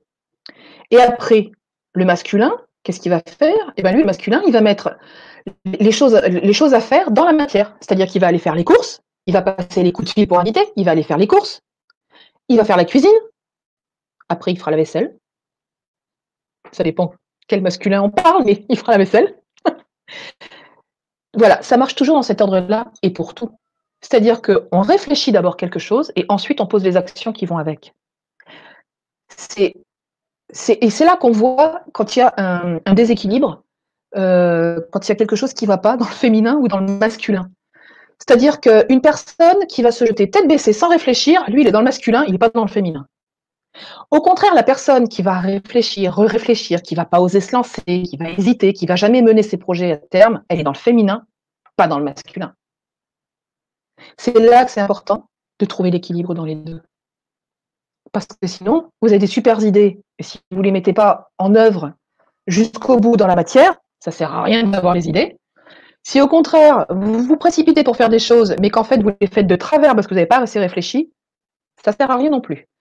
Donc c'est là l'importance du féminin et du masculin, c'est être dans la réceptivité, donc dans le féminin, la réceptivité, recevoir les idées, les intuitions, voilà, hein, c'est recevoir. Et ensuite, c'est mettre les choses dans la matière avec le masculin. Voilà, j'ai terminé cette fois-ci. Ok, merci. Je suis désolée, ce soir mon chat est déchaîné. Alors je ne sais pas si c'est parce que je suis en train moi de changer de vibration. je ne sais pas si vous l'entendez, donc je suis désolée, je m'occupe à moi à moitié d'elle. Elle veut, elle a besoin d'attention, c'est tout ce qu'elle demande là, parce qu'elle est vôtre à côté de moi, le vent en l'air. C'est pas, du tout gênant, nous on l'entend pas du tout en plus. Bon alors ça va. donc euh, c'est parce que tu nous le dis. Euh, ok. Euh, donc du coup, est-ce que hum, tu veux un petit peu même euh, beaucoup, nous expliquer ce que l'on va travailler euh, pendant ce stage, du coup, euh, parce que ça va être deux jours très intenses, donc le 4 et 5 avril à la Seine-sur-Mer. Est-ce que tu peux nous expliquer un petit peu ce que l'on va du coup travailler et pourquoi? Mm. Alors, oui, bien sûr. donc on va, on va diviser le week-end en deux. On va s'occuper, parce que c'est un très gros morceau, du féminin sacré le, samedi. Donc le samedi sera consacré au féminin sacré. Donc euh, on, verra, euh, on verra ce que c'est. Alors plus longuement, hein, plus plus intimement, on va voir ce que c'est. On va on va se, connecter à ce, féminin sacré. Et puis euh, on va surtout aussi beaucoup travailler à, à le réparer, à le réparer, que ce soit d'un point de vue personnel, là maintenant, Hein, par rapport à la vie que qu'on a tous vécue, euh, cette vie incarnée présente, et puis euh, par rapport aux vies antérieures aussi, donc le, karma, hein, ce qu'on a pu ramener, et puis euh, on va aussi travailler à nettoyer les lignées, parce que effectivement, ça vaut pour les femmes comme pour les hommes, on porte on porte une énergie de nos lignées. Et tout ce qui concerne le féminin, on a pratiquement tous, à un moment ou à un autre, vécu un viol dans une vie. Euh, pratiquement tout le monde a eu une vie, la plupart du temps, plus, je pense souvent, femmes que, hommes, mais les hommes aussi peuvent être violés. Hein. Ils peuvent être violés, que ce soit par un homme ou par une femme, d'ailleurs. Et euh, il est important de, réparer ces lignées parce que karmiquement, c'est une chose, mais la lignée, on va dire, euh, généalogique est importante aussi parce que ces énergies peuvent se transmettre de mère en fille, de père en fils, euh, de, parents à enfants, en fait, tout simplement, parce qu'une mère peut très bien euh, transmettre à son fils une énergie de, de féminin bafoué parce qu'elle a été violée ou parce que sa grand-mère a été violée. Arrête, ça suffit maintenant moi euh, donc en fait, euh, ces énergies-là qui nous viennent de nos lignées familiales ont besoin d'être nettoyées. On a besoin aussi d'équilibrer à ce niveau-là, parce que sinon, il y a toujours euh, un féminin qui n'est pas, opérationnel, qui n'est pas au top. Donc voilà, on, va travailler sur ce, sur ce féminin-là, et puis en fin de journée, on travaillera sur reprendre en main son féminin, sa capacité à recevoir, sa capacité à créer. Hein. Donc on va dire, je vais pas parler du mot, je vais pas dire le mot utérus parce que euh, parce que les hommes sont concernés aussi et que ils n'ont pas d'utérus. Par contre, je vais du mot, je vais emprunter le mot matrice. La matrice, c'est l'espace, le, hein, la matrice. Ceux qui aiment Matrix, le film, comprendront ce que je veux dire. La matrice, c'est l'espace de création. Voilà. Donc en fait, euh, on se reconnectera à cette matrice on, fera en sorte de renaître à nous-mêmes avec ce féminin réparé pour être une nouvelle personne euh, en réceptivité avec la Terre, avec l'univers, tout, hein, en réceptivité et avec cette capacité de s'auto, euh, on va dire, de s'auto-créer. C'est ce que j'appelle l'autogestation, quand on accouche de soi-même. C'est quelque chose qu'on fait à chaque mort renaissance. Quand, euh, quand on passe un palier énergétique, en fait, on accouche de soi-même. On ne s'en rend pas forcément compte, mais on accouche de soi-même. Donc ça, ce sera pour le samedi. Donc euh, euh, le, dimanche, lui, par contre, sera donc le matin, on va remettre un peu le masculin à sa place. Hein, donc voir ce que c'est que le masculin, pareil, on va en parler un peu plus profondément, on va un peu plus le poser, un peu plus intimement. Et puis on va travailler de façon à, remettre ce masculin à sa place, correcte, à sa place juste. Hein, c'est le, terme qu'on a employé tout à l'heure en parlant du, du pouvoir et de l'action dans la justesse, eh bien, on va remettre le masculin à sa place. Hein. et puis, on va travailler à équilibrer, à fusionner, à, connaître cette union du féminin et du masculin en nous, en chacun de nous. Voilà. Donc, ce sera un week-end bien rempli. Et euh, ben, pour faire tout ça, euh, c'est vrai que très peu de personnes me connaissent en présentiel. On a beaucoup fait beaucoup fait des ateliers. Euh, maintenant, on commence à faire pas mal d'ateliers euh, là euh, en, vidéo, hein. mais c'est vrai que ce sont des ateliers qui sont assez courts, hein, qui durent deux heures. Là, ça durera deux jours. Donc, en fait, il y aura l'occasion de faire des soins stellaires, de faire des rituels, de faire des expansions de conscience. Il y aura des exercices énergétiques, il y aura des visualisations, des méditations, il y aura plein de choses. Il y aura même de l'art-thérapie, il y aura plein, plein de choses différentes plein d'exercices différents. Donc c'est vrai que c'est de l'intensif, mais c'est efficace en principe. voilà. C'est vrai que j'ai tendance à. C'est mon énergie aussi qui fait ça. Hein. J'ai tendance à, être voilà très. J'ai une énergie assez puissante, donc du coup, ça se ressent dans ce que je peux canaliser comme, euh, comme voilà. Et dernière petite précision parce qu'ils sont tous les deux là, j'en ai un de chaque côté. Week-end sous l'égide de la déesse Isis et de l'archange Michael. Alors là-bas, je pensais que ce serait Isis et Osiris, et en fait non. C'est Isis et Michael. Donc c'est vrai que Michael, c'est quand même, euh, on va dire, le pendant masculin de la terre-mère. Hein. C'est pas non plus, euh, hein, c'est le, le masculin sacré, enfin le masculin divin, j'allais dire incarné. Peut-être pas incarné, mais c'est voilà, hein, parce qu'on l'appelle le juste. C'est pas pour rien. Michael appelé le juste, c'est l'un de ses nombreux noms. Le régent, le juste. Moi, je le vois comme un guerrier hein. C'est un guerrier, bien sûr. Michael, c'est quand même le général en chef des armées célestes. Hein. Donc c'est un guerrier, mais c'est un guerrier de justice. Il est dans la justesse. Il est dans la justesse. Hein. Mm. Donc, euh, donc voilà, ce sera euh, un week-end sous l'égide de la déesse Isis et de l'archange Michael. Ouais, vous avez le programme, je, je l'ai mis euh, sous la vidéo parce que c'est vrai que c'est euh, très, intense, euh, très complet, euh, avec des soins bien sûr qui seront faits pendant aussi tout ce week-end, aussi bien le samedi que le dimanche. Donc ouais, ça va être ouf, ça va dépoter, hein, parce que c'est puissant à chaque fois, donc. Ah oui, c'est sûr que c'est voilà, c'est bref mais intense. Il y a une question de Jean-Jacques. Euh, oui. Non, c'est Jean-Jacques. Euh, Magali, comment peut-on savoir qu'on vibre à une haute fréquence? Alors, la haute fréquence, elle peut se mesurer euh, tout simplement au pendule. Hein. c'est, vous manipulez le pendule, vous prenez une, vous prenez une échelle de Bovis, vous mesurez. Ça, c'est pragmatique. Ensuite, ça peut se savoir tout simplement sur Comment est-ce que vous vivez votre vie de tous les jours? C'est-à-dire que, est-ce que vous êtes quelqu'un,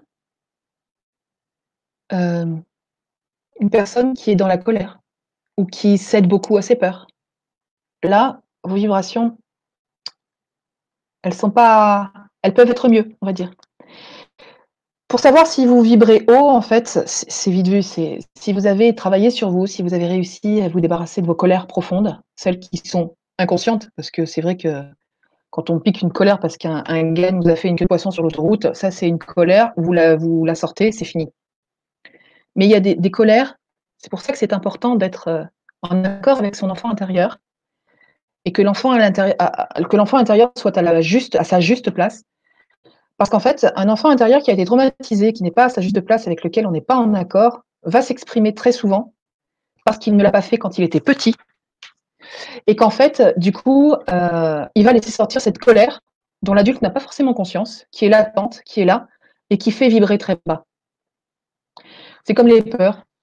Vous avez les peurs, euh, bah, les peurs. il y a une araignée qui passe. Ça la peur, ok, l'araignée elle est partie, pouf, la peur elle redescend, c'est fini. Hein? Par contre, vous avez des peurs viscérales. Les peurs viscérales qui sont, qui sont, qui sont là, qui sont euh, à l'intérieur de vos cellules, qui vous viennent de traumatismes de cette vie ou d'autres. Et ces peurs, en fait, euh, il est important de travailler dessus. Comme je dis souvent, la colère et la peur sont les deux énergies les plus basses qui soient. Ce sont les deux qu'il faut le plus travailler. Autant une colère, on peut la transmuter, on peut s'en débarrasser, l'évacuer, pardonner. Autant la peur, c'est quelque chose dont on ne peut pas se débarrasser. On ne se débarrasse pas de ses peurs. La peur, c'est ce qui nous maintient en vie. C'est ce qui nous maintient en vie. C'est ce qui nous permet d'avancer. C'est ce qui nous maintient en vie. On ne transmute pas une peur, on la dépasse. On peut très bien vivre avec ses peurs quand on en a conscience et qu'on les dépasse. C'est ça en fait. Ne cherchez jamais à vous débarrasser de vos peurs. Ça ne sert pas à grand chose. Il y en a qui peuvent être, euh, qui peuvent, qui peuvent, on va dire, disparaître en partie. Mais la plupart du temps, elles se dépassent. Parce que ces peurs, elles font partie de nous pour nous faire avancer. Elles font partie de notre évolution. C'est en les dépassant qu'on monte en vibration.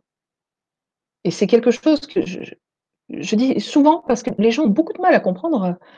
Mais euh, je vais être débarrassé de ma peur après? Non. Vous allez être capable de la regarder en face, de l'accepter et de la dépasser. C'est ça qui fait qu'on réussit à avancer en vibration. Donc si vous êtes quelqu'un euh, qui avait euh, conscience de vos colères, que vous avez travaillé dessus, que vous avez réussi à les évacuer au fur et à mesure, ou vous êtes en cours de les évacuer. Si vous avez conscience de vos peurs et que vous les regardez en face, que vous les dépassez, là vous pouvez vous dire j'avance dans mon évolution vibratoire et je commence à vibrer bien. Ça commence à le faire. Voilà. J'espère que j'ai répondu à la question. Euh, savoir comment on vibrait haut. Après, vous avez, voilà, hein, c'est juste, soit vous voulez juste avoir votre taux vibratoire, taux vibratoire qui peut varier. hein. Attention, euh, d'une heure à l'autre, ou même d'une journée à l'autre, ou même d'une heure à l'autre, votre taux vibratoire peut varier. Mais après, quand vous avez une haute vibration, votre taux vibratoire ne se retrouvera jamais à, à, à 5 ou 6 000. Hein. C'est, voilà, il restera haut quand même. Même si euh, vous, êtes, vous avez un rhume ou que vous n'êtes pas bien ou quoi, vous avez subi un choc émotionnel, ça peut arriver n'importe quand, ou un choc physique. Votre taux vibratoire, il va chuter d'un coup, mais il va pas, il va pas être euh, complètement à la ramasse, alors que d'habitude vous avez un super taux vibratoire parce que vous êtes de haute vibration. Hein, je- je- J'espère euh, faire bien le expliquer. Voilà, donc c'est vrai qu'il ben, y a des jours où vous pouvez être euh, un taux vibratoire un peu plus haut que d'autres, mais ça c'est pas grave. Hein, c'est globalement vous êtes soit avoir un, un beau taux vibratoire, soit être un peu en dessous ou être dans la moyenne. Après ça dépend. euh, voilà. Ok, bien sûr. J'espère que ça Oui, convient. oui. Bien sûr. Euh, il y a Sylvette euh, qui dit euh, Y a-t-il une différence entre les peurs existentielles et la peur de l'eau, par exemple? Alors oui, la peur de l'eau peut très bien être quelque chose qui nous vient d'une vie passée où vous êtes morte noyée. Ça, c'est une phobie. hein, c'est ce qu'on appelle une phobie. Euh, souvent, souvent, elles peuvent être soit transgénérationnelles, nous avoir été transmis, cette énergie de peur peut très bien avoir été transmise à nos cellules le- lors de la conception ou de la gestation. Hein Donc c'est vrai que quand ça vient du père, c'est lors de la, de la conception, c'est-à-dire que euh, l'ADN du père porté par le spermatozoïde, en fait, est porteur de cette énergie de peur, vibratoirement. Donc du coup, ça va être transmis au bébé, au futur fœtus, au bébé. Quand c'est la mère, en fait, euh, ça peut être soit c'est dans l'ADN, donc dans l'ovule, et à ce moment-là, c'est aussi à la conception, soit et, parce que la plupart du temps, comme la mère porte l'enfant neuf mois dans son ventre, elle a le temps, par son tempérament et ce qu'elle dégage, et son, sa personnalité, son tempérament, en fait, de transmettre et d'imprégner les cellules de son bébé. Donc là, c'est même les cellules, c'est plus l'ADN, c'est les cellules de cette énergie. Donc par exemple, euh, euh, une maman qui va, qui va avoir peur, euh, moi c'est ce qui s'est passé, ma peur a une phobie des araignées, une phobie des araignées. Elle m'a transmis une peur des araignées. Après, je suis, elle est incapable de se maîtriser, alors que moi, ça va me faire un coup au cœur, mais je, je réussirai à passer au-delà. Alors, effectivement, quand il y a une araignée, je, Si j'ai quelqu'un à côté de moi, je vais je vais crier un bon coup. Bon, après, ça, ça fait rire hein, aussi, mais euh, je, je, vais crier un bon coup et lui dire, il y a quelqu'un pour me débarrasser de l'araignée. Donc, voilà. Si je suis toute seule, je vais le faire. Je vais le faire. Je vais pas la tuer, je vais juste la mettre dehors, hein, parce que je, une pauvre petite bête. Euh. Et puis, c'est vrai que l'araignée a une, euh, a une importance, un symbolisme très particulier, surtout en chamanisme, hein, pour ceux qui sont intéressés par le chamanisme, c'est grand-mère Ictomie. Ictomie, c'est l'araignée, c'est la tisseuse de vie. Hein. donc, c'est c'est en tissant sa toile, c'est elle qui tisse hein, la vie. Donc, euh, c'est symboliquement parlant, elle est très importante, Ictomie.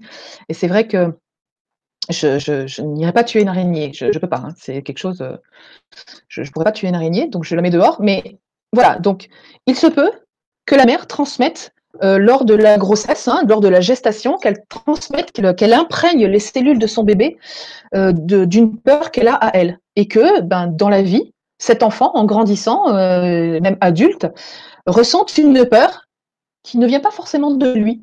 C'est-à-dire qu'en fait, si je rendais ma peur à ma mère, peut-être que j'aurais plus peur des araignées et que j'irais leur faire des, des câlins. Voilà, en poussant un petit peu loin. Voilà. Mais c'est voilà. Donc la peur de l'eau, par exemple, ça peut être une peur qui vous vient de maman ou de papa hein, lors de la conception et de la, de la gestation, ou alors ça peut très bien être une peur que vous traînez d'une vie antérieure.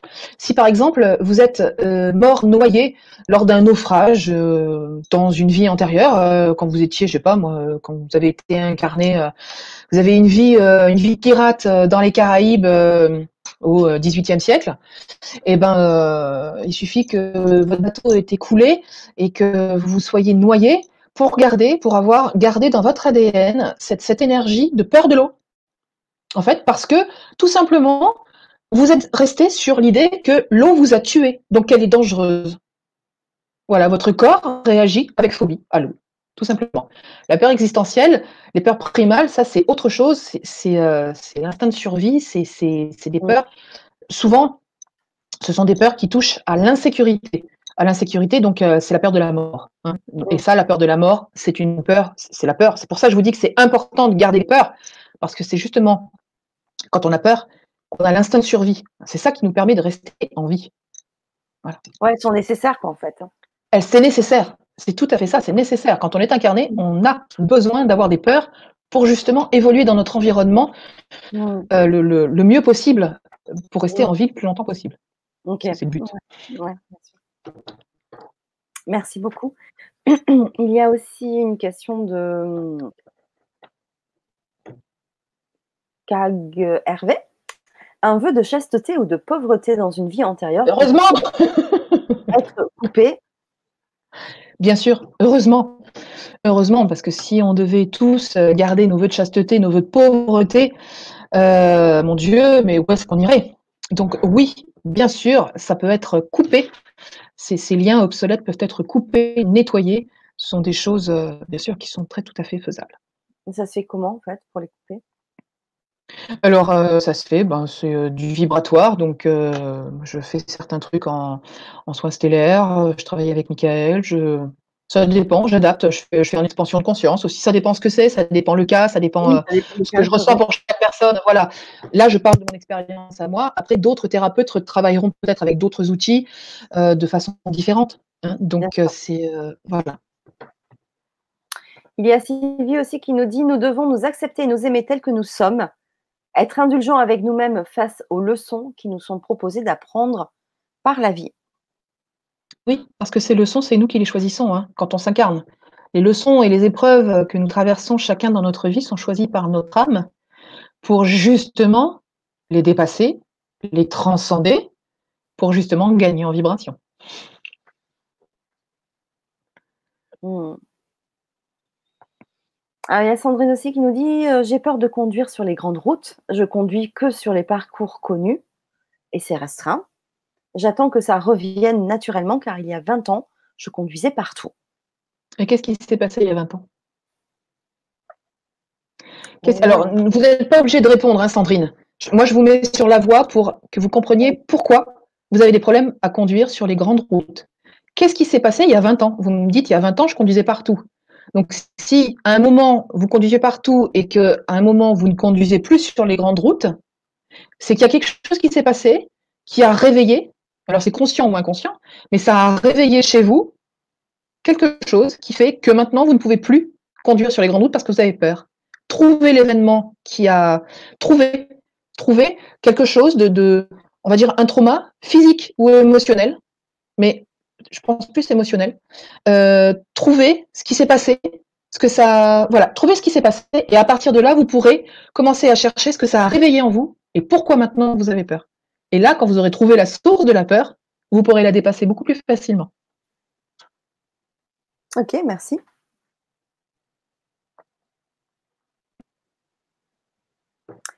Euh, Jack Cool, Jack quoi. Jack. Jack. Allez, on va rester sur Jack. Merci pour ces magnifiques enseignements. Maintenant que je m'accueille enfin, est-ce que l'amour du couple sacré peut arriver? Alors, tout peut arriver. Oui. La réponse est oui. En fait, on cherche souvent, dans notre partenaire de vie, on cherche souvent ce qui nous manque en nous. C'est-à-dire qu'en fait, on va chercher, quand on est une femme, on va chercher un masculin pour nous équilibrer, et quand on est un homme, on va chercher un féminin. Après, si on est homosexuel, on va chercher euh, en tant que femme une autre femme qui va nous apporter euh, la dimension qui nous, fait défaut, féminin ou masculin. Et euh, pareil chez les hommes homosexuels, hein, il n'y a pas de. C'est vrai que bon, la nature a fait l'homme pour aller avec la femme et la femme pour aller avec l'homme, mais si l'homme va avec l'homme et la femme avec la femme, du moment qu'il y a un équilibre qui se crée, dans ce qu'on cherche, c'est tout ce qu'on cherche. En fait, c'est tout ce qu'on veut. Or, en fait, et c'est pour ça qu'il y a depuis un certain temps plus de divorces et plus de séparations que jamais. Parce qu'en fait, souvent, la personne va chercher chez l'autre ce qui lui manque, alors qu'il faut avant tout qu'elle fasse son équilibre à l'intérieur d'elle-même entre le féminin et le masculin. Euh, quand vous êtes dans votre féminin, vous êtes comme je disais tout à l'heure, une coupe qui reçoit. OK? Votre masculin, lui, va faire que quand votre coupe est bien équilibrée, bien pleine, elle va pouvoir déborder et nourrir, interagir avec la matière. OK? Quand vous êtes dans cette, euh, dans cette émulation-là, dans cet équilibre, vous avez donc ce qui déborde de la coupe, euh, ce qui est en surplus, va pouvoir se déverser dans la coupe du couple que vous formez avec votre, femme ou votre mari, d'accord? Votre compagnon. Donc en fait, ce surplus va tomber dans la coupe du couple. De son côté, le compagnon ou la compagne va aussi déverser dans cette coupe le surplus qui sort de sa, de sa coupe à lui. Donc ça donne de deux coupes bien équilibrées qui se déversent chacune dans la coupe du couple, ça donne une coupe du couple bien équilibrée, qui rayonne. Si, dans ce, dans ce couple, l'un ou l'autre est déséquilibré, il ne pourra pas remplir correctement la coupe du couple. Et à un moment, cette coupe du couple, elle va s'épuiser. J'espère que je suis claire, parce que c'est vrai que le mot coupe et le mot couple se ressemblent beaucoup, donc du coup, c'est pas évident. Donc en fait, quand vous êtes vous-même équilibré à l'intérieur et que vous trouvez une personne qui est équilibrée à l'intérieur, entre son féminin et son masculin, là, vous pouvez créer une union sacrée. Mais il faut être en accord avec soi-même, comme vous le disiez, et il faut être en équilibre dans son féminin et son masculin pour que ce féminin, cet équilibre-là puisse rentrer en, en, en, vibration, en effet miroir avec l'équilibre qui va se trouver chez la personne d'en face, dans son féminin et dans son masculin. Je ne sais pas si j'étais très claire, Fanny. Si, tu as été très claire. Alors, c'est parfait. Mais c'est vrai qu'il y a des fois, j'ai l'impression de ne pas, de pas être claire, parce que c'est clair pour moi, mais il y a des fois, je ne sais pas, j'ai l'impression de ne pas être claire. Donc, euh, oui, oui, oui, je trouve que c'est. Voilà. Mais effectivement, dès qu'on s'accepte tel que l'on est, et dès qu'on crée notre équilibre entre notre féminin et notre masculin, mmh. on peut connaître dans la vie notre union sacrée. Et là, on passe à l'ouverture du cœur, qui est l'étape d'après. Mmh. Voilà. Euh, d'ailleurs, il y a une question aussi d'Audrey. Bon, on va enchaîner sur cette question-là puisqu'on est en plein dans le sujet. Après 20 ans de vie de couple, très difficile de garder la flamme qui s'enflamme. Comment la rallumer?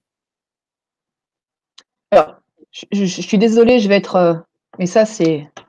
Comme j'ai toujours Michael dans le coin, c'est, il y a des fois, c'est un peu tranchant. Euh, est-ce que vous êtes sûr que rallumer cette flamme est la bonne chose à faire? Ça, c'est la question que je pose. Après, c'est votre, votre réflexion à vous. C'est voilà, hein, ne regarde que vous. J'ai pas besoin de la réponse. Hein, c'est vous qui. Ensuite, pour rallumer, euh, qu'est-ce qui fait qu'en fait elle s'éteint cette flamme dans votre couple? Euh, si, en fait vous êtes, euh, si en fait, je, vois souvent des couples autour de, moi où il y en a un qui avance beaucoup dans son travail personnel, qui, avance, qui, va nettoyer, guérir euh, dans les coins, les machins, les trucs. Il va, il va faire, euh, il va travailler.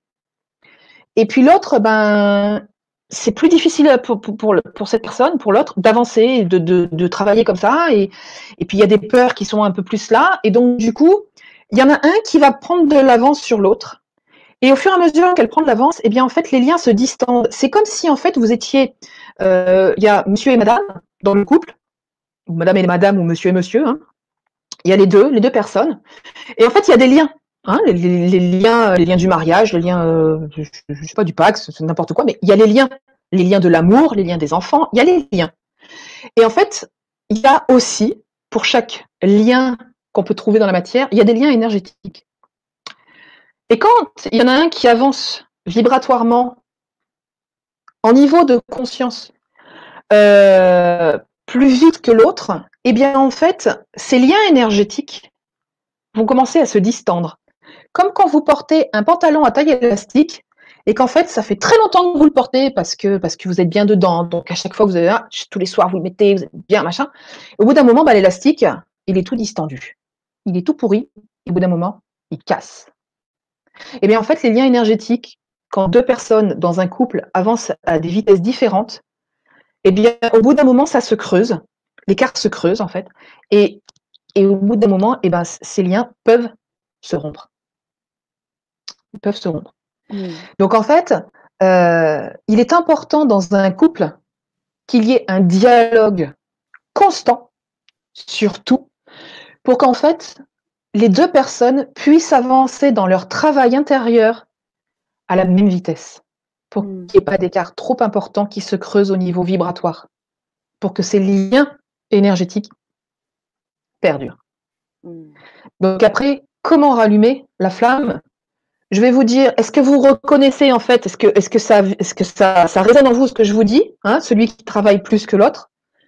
Si c'est le cas, euh, il faudrait pour essayer, essayer de rallumer cette flamme, que l'écart vibratoire entre vous et votre compagnon ou entre les deux personnes du couple auquel vous pensez en posant cette question, il faudrait que cet écart en fait diminue. Et pour ça, il faut que la personne qui est à la traîne mette les bouchées doubles et travaille sur elle, d'autant plus pour pouvoir rattraper son compagnon ou sa compagne. Voilà. Là, effectivement, parce qu'il y a des fois, même l'amour ne suffit pas quand vibratoirement deux personnes ne sont plus compatibles, elles ne sont plus compatibles. Et ça, c'est, euh, il y, a, pas mal de pas mal de choses qui se passent en, ce moment justement au niveau vibratoire. Il y a, des, des, paliers qui se passent, qui se qui, se passent hein, pour tout le monde en ce moment. Et euh, on s'aperçoit de plus en plus, et ça se voit au niveau professionnel et amical beaucoup. En fait, eh ben, euh, il y a des personnes que, dont vous n'entendez plus parler. Des amis, avant vous étiez comme cul et chemise, vous étiez tous les week-ends chez les uns, chez les autres, euh, ça papotait, ça se téléphonait toutes les semaines. Et puis en fait, ben, les copines ou les copains, depuis, euh, depuis quelques mois, vous n'en avez plus de nouvelles. Ça fait deux mois que vous n'avez plus entendu parler d'une personne. Tout simplement parce que vibratoirement, vous n'êtes plus sur le même plan. Donc du coup, les liens se distendent et finissent par disparaître. Ça ne veut pas dire que l'affection n'est plus là, ça veut, pas, ça veut juste dire qu'on a qu'on n'a plus la même énergie, qu'on ne vit plus de la même façon. C'est tout, qu'on n'évolue plus sur le même plan. Malheureusement, quand ça arrive dans un couple, c'est beaucoup plus traumatisant parce qu'il y a des enfants, parce qu'il y a une vie, parce qu'il y a une maison, il y a plein de choses qu'on a construites en dehors de ces liens énergétiques, il y a de l'amour, il y a tout ça. Malheureusement, ça vibre plus à la même, à la même vitesse, hein, à la même fréquence. Et donc, du coup, ça finit par se distendre et par casser. Mmh. Donc, euh, voilà. c'est pour ça que je vous posais, c'est vrai que je, pardon si je vous ai choqué, c'est, mon côté un petit peu euh, tranchant. Euh, mais c'est mon boulot hein, de faire réfléchir les gens. C'est mon boulot de les faire avancer dans leurs réflexions. Et donc, du coup, c'est vrai que j'ai des fois des questions qui peuvent choquer. Mais quelque part, est-ce que c'est vraiment le chemin que vos deux âmes ont choisi de rallumer cette flamme? Est-ce qu'il n'est pas, quelque part, à un moment ou à un autre, nécessaire de changer de plan? Et donc, de voir ces liens se distendre définitivement. Et c'est valable. Oui. Pardon. C'est valable en couple comme en amitié. Hein. c'est, moi, j'ai des amis, euh, je pense notamment à une personne euh, qui, a été euh, ça a été ma sœur pendant 20 ans et puis ben on n'a pas évolué de la même façon et au bout d'un moment ben, nos chemins hop ce sont excusez-moi on voit pas mes mains au lieu de continuer comme ça et ben en fait nos chemins on fait comme ça et c'est pas pour ça que si elle m'appelle demain en me disant Magali j'ai besoin de toi je vais prendre ma voiture je vais aller ben, à Marseille à Marseille donc euh, je vais aller à Marseille et euh, voilà je serai je, serai là je serai disponible pour elle. Mais c'est on n'a plus on, s'appelle plus on n'a plus de lien on n'a plus de plus rien. Mais elle est toujours dans mon cœur. Elle le sera toujours. ça arrive fréquemment. Hein, c'est euh, c'est comme, euh, enfin, j'ai toujours dit les, les, amitiés ou les amours, ça peut être un cycle euh, et tout est en, en, changement, en transformation, chacun. Et, et ça ne veut pas dire qu'il n'y a pas toujours, comme tu dis, de, de l'affection. Mais à un moment donné, ben voilà, il y a des choses qui, voilà, des, qui nous font nous séparer sur des chemins différents.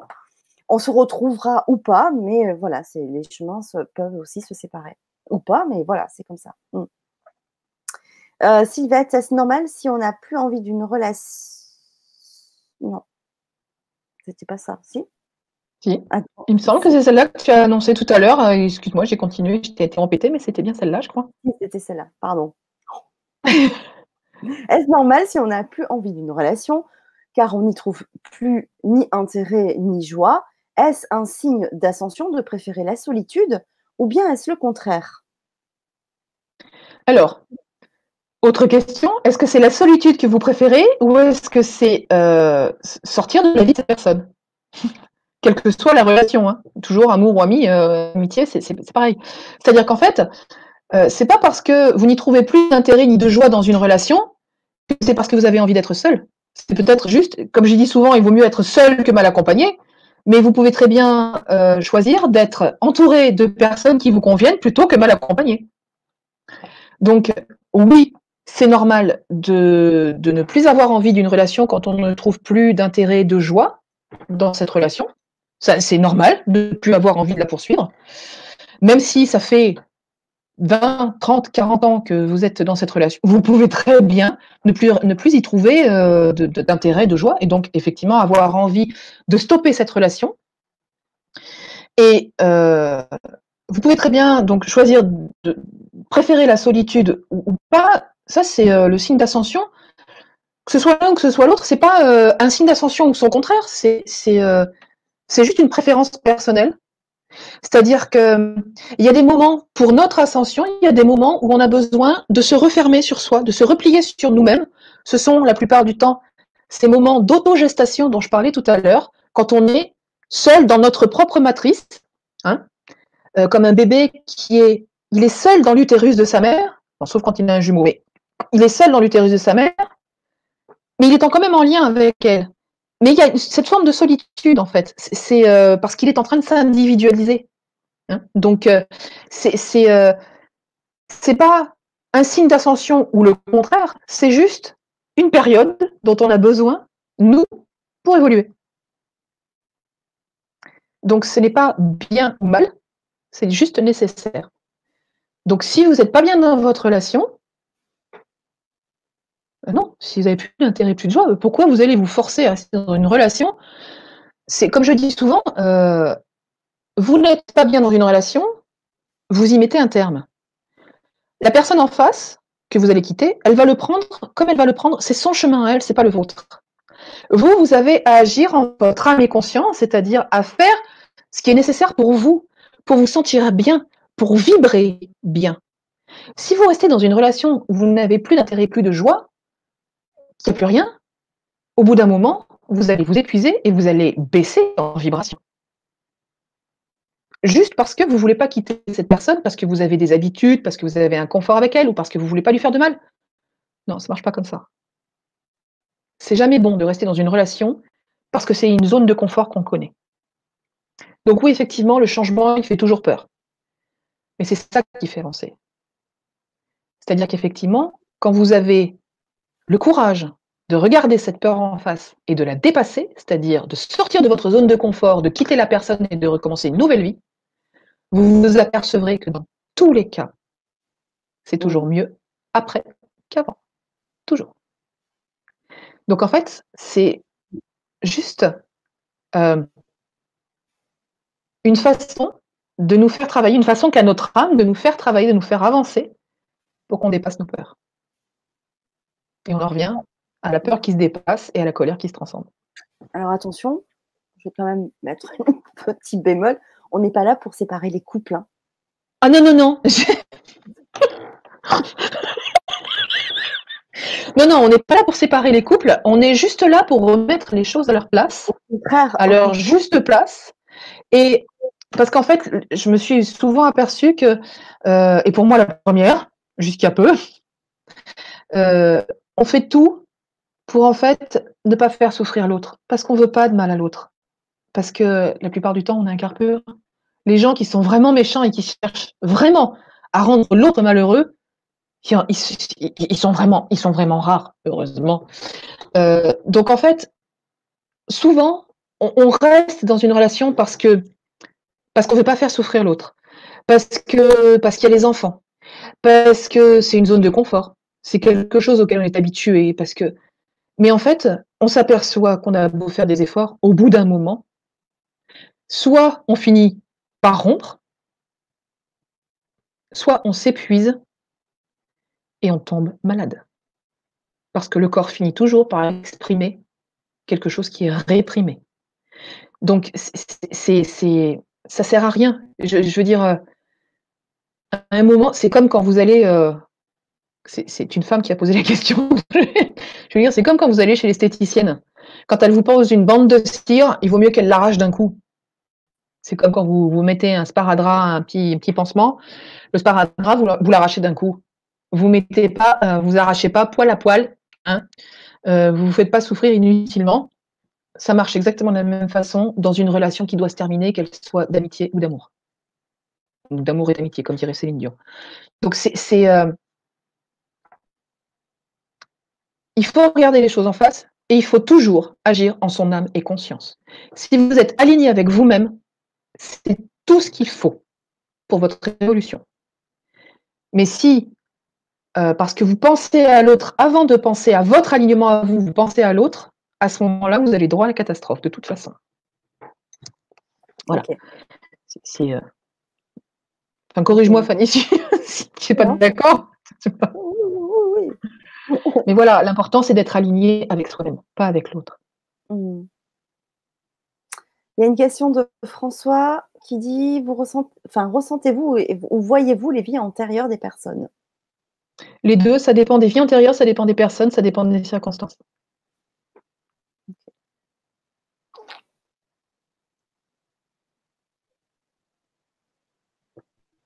Euh, une question, j'ai bloqué d'un coup, de Mouline. Bonsoir, j'ai des soucis digestifs et d'estomac chronique depuis plus de deux ans. J'ai fait un travail thérapeutique en lien avec l'absence du père. Est-ce important que je travaille les vies passées? Alors moi, j'aurais tendance à vous dire euh, oui, mais vous ne seriez pas un angoissé, vous, par hasard? en fait, euh, est-ce que, euh, parce que c'est, vous avez des soucis depuis plus de deux ans, ok, je vais faire la, même question que tout à l'heure à Sandrine, je crois, par rapport à ces problèmes de conduite. Qu'est-ce qui s'est passé il y a plus de deux ans? Qu'est-ce qui fait qu'en fait, depuis plus de deux ans, vous avez des problèmes digestifs et d'estomac? C'est euh, effectivement le digestif, euh, c'est le second cerveau, c'est les émotions. Euh, c'est les émotions. Et souvent, l'estomac, notamment, c'est le stress, c'est les angoisses, ce sont les peurs. donc, ça va être ça. Le foie, je vous dirais, c'est les colères. Mais là, je vous dirais plus, est-ce qu'il s'est passé quelque chose il y a, a depuis plus de deux ans, donc il y a un peu plus de deux ans, est-ce qu'il s'est passé quelque chose qui vous a mis en insécurité? Est-ce que, alors c'est vrai que ça peut être tout à fait inconscient, je sais pas, ça peut être un déménagement, un changement de travail, un divorce, un mariage, un enfant, ça peut être plein de choses. Ça peut être plein de choses, ça peut être tout et n'importe quoi qui appuie sur le bouton, mais c'est un, événement quand même assez important. C'est pas une sortie au cinéma. Hein. Donc c'est voilà. Est-ce qu'il y a ça? Euh, Ensuite, travailler sur les vies passées. Ça dépend. Il faut euh, qu'on parle plus. Là, je, peux difficilement vous, répondre, mais de toute façon, l'absence du père provoque toujours des traumatismes chez l'enfant, donc chez votre enfant intérieur, votre enfant intérieur, euh, l'absence du père a provoqué plein de choses différentes. Ça peut être de la colère, ça peut être de l'insécurité, hein. euh, ça peut être plein de choses. Donc oui, ça c'est évident à travailler, et ce sont des choses qui peuvent très bien euh, rentrer en résonance et, faire résonance avec des choses que vous avez vécues dans des vies antérieures. Donc oui, travailler sur les vies passées peut vous aider, bien sûr.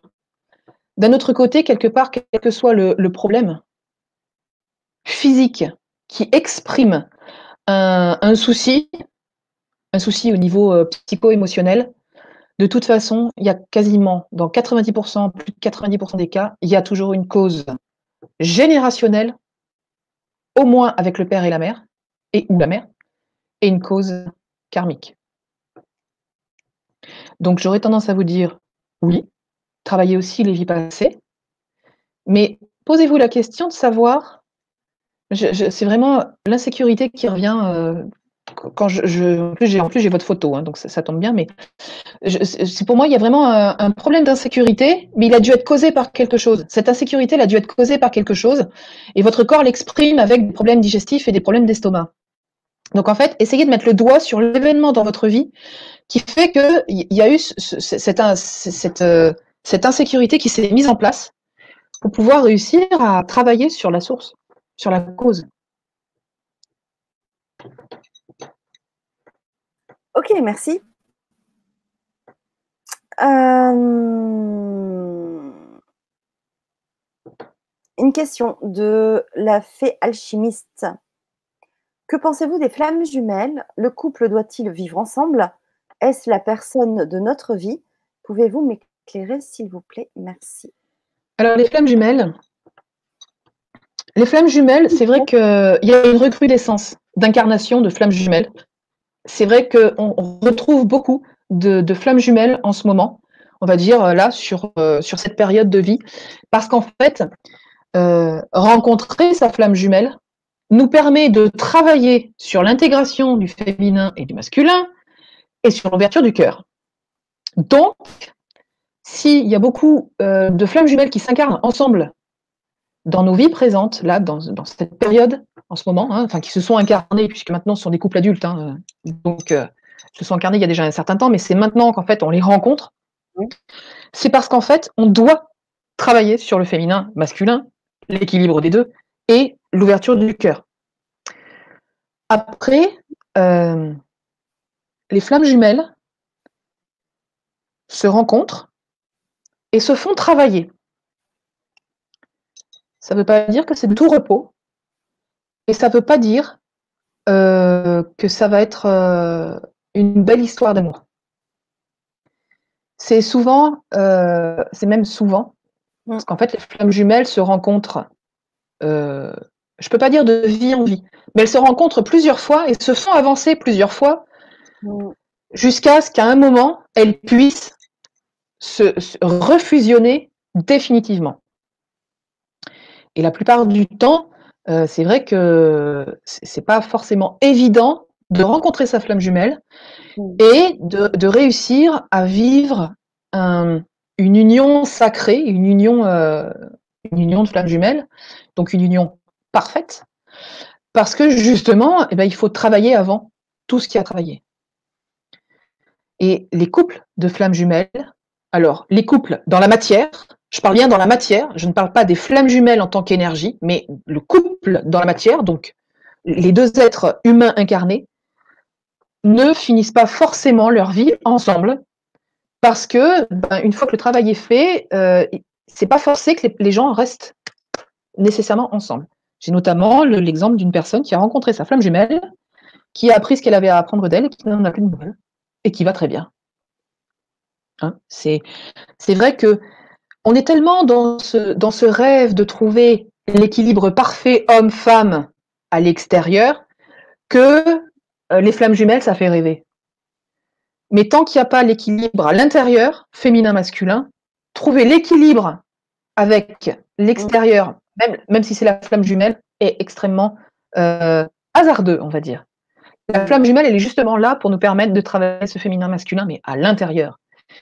Si vous rencontrez, si vous êtes parfaitement équilibré à l'intérieur et que vous rencontrez votre flamme jumelle qui elle-même est parfaitement équilibrée, je m'inquiète pas pour vous. Vous vivrez de, beaux jours heureux.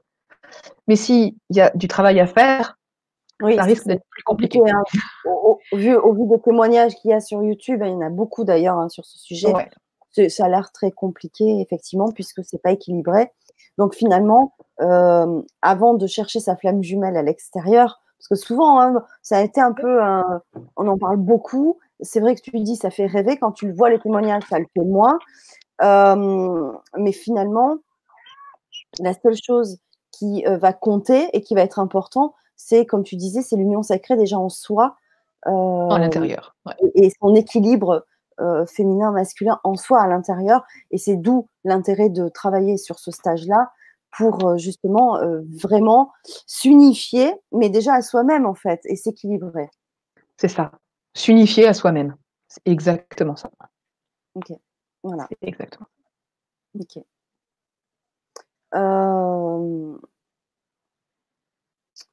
Euh, oui, voilà, c'était la question de Siam. Bonsoir, je suis quelqu'un qui bloque ses émotions pour ne pas souffrir. Qu'est-ce que je dois faire pour libérer ses émotions? Déjà les accepter. Euh, le problème quand on bloque les émotions, c'est qu'on bloque les bonnes comme les mauvaises. Donc en fait, il faut accepter. Il y a un travail, un gros, gros travail d'acceptation de, justement de vivre l'émotion. Il y a trois cas de figure en ce qui concerne les émotions. Il y a le cas de figure qui est le vôtre où vous bloquez vos émotions pour ne pas les ressentir. Vous les mettez de côté, vous les bloquez. OK. L'autre cas de figure, c'est la personne qui va se laisser submerger par son émotion, qui va déborder et qui va euh, se laisser dominer par son émotion. Ce qui peut l'amener à faire tout et n'importe quoi, quelle que soit l'émotion. Hein. Et le troisième cas, c'est celui qui est le mieux, hein. c'est celui qu'on doit, dans, dans, dans un monde parfait, que tout le monde devrait adopter, c'est justement d'accepter cette émotion, de la voir arriver, donc vous, sentez cette émotion, vous l'acceptez et vous la laissez passer. Ça, c'est ce qu'on devrait toujours vivre dans un monde parfait. C'est comme ça qu'en fait, les émotions devraient se, gérer. C'est ce qu'on appelle gérer ses émotions. Donc en fait, l'émotion, vous la sentez monter, quelle qu'elle soit. La colère, par exemple la colère, vous sentez monter la colère, vous la sentez, elle est là. Oh, ça vous prend au trip, ça monte, ça monte, ça monte. Vous, apparemment, vous allez la bloquer, la réprimer, hop, l'enterrer sous un coussin. Là, elle va rester dans le corps, s'engrammer dans le corps. Attention, pas bon.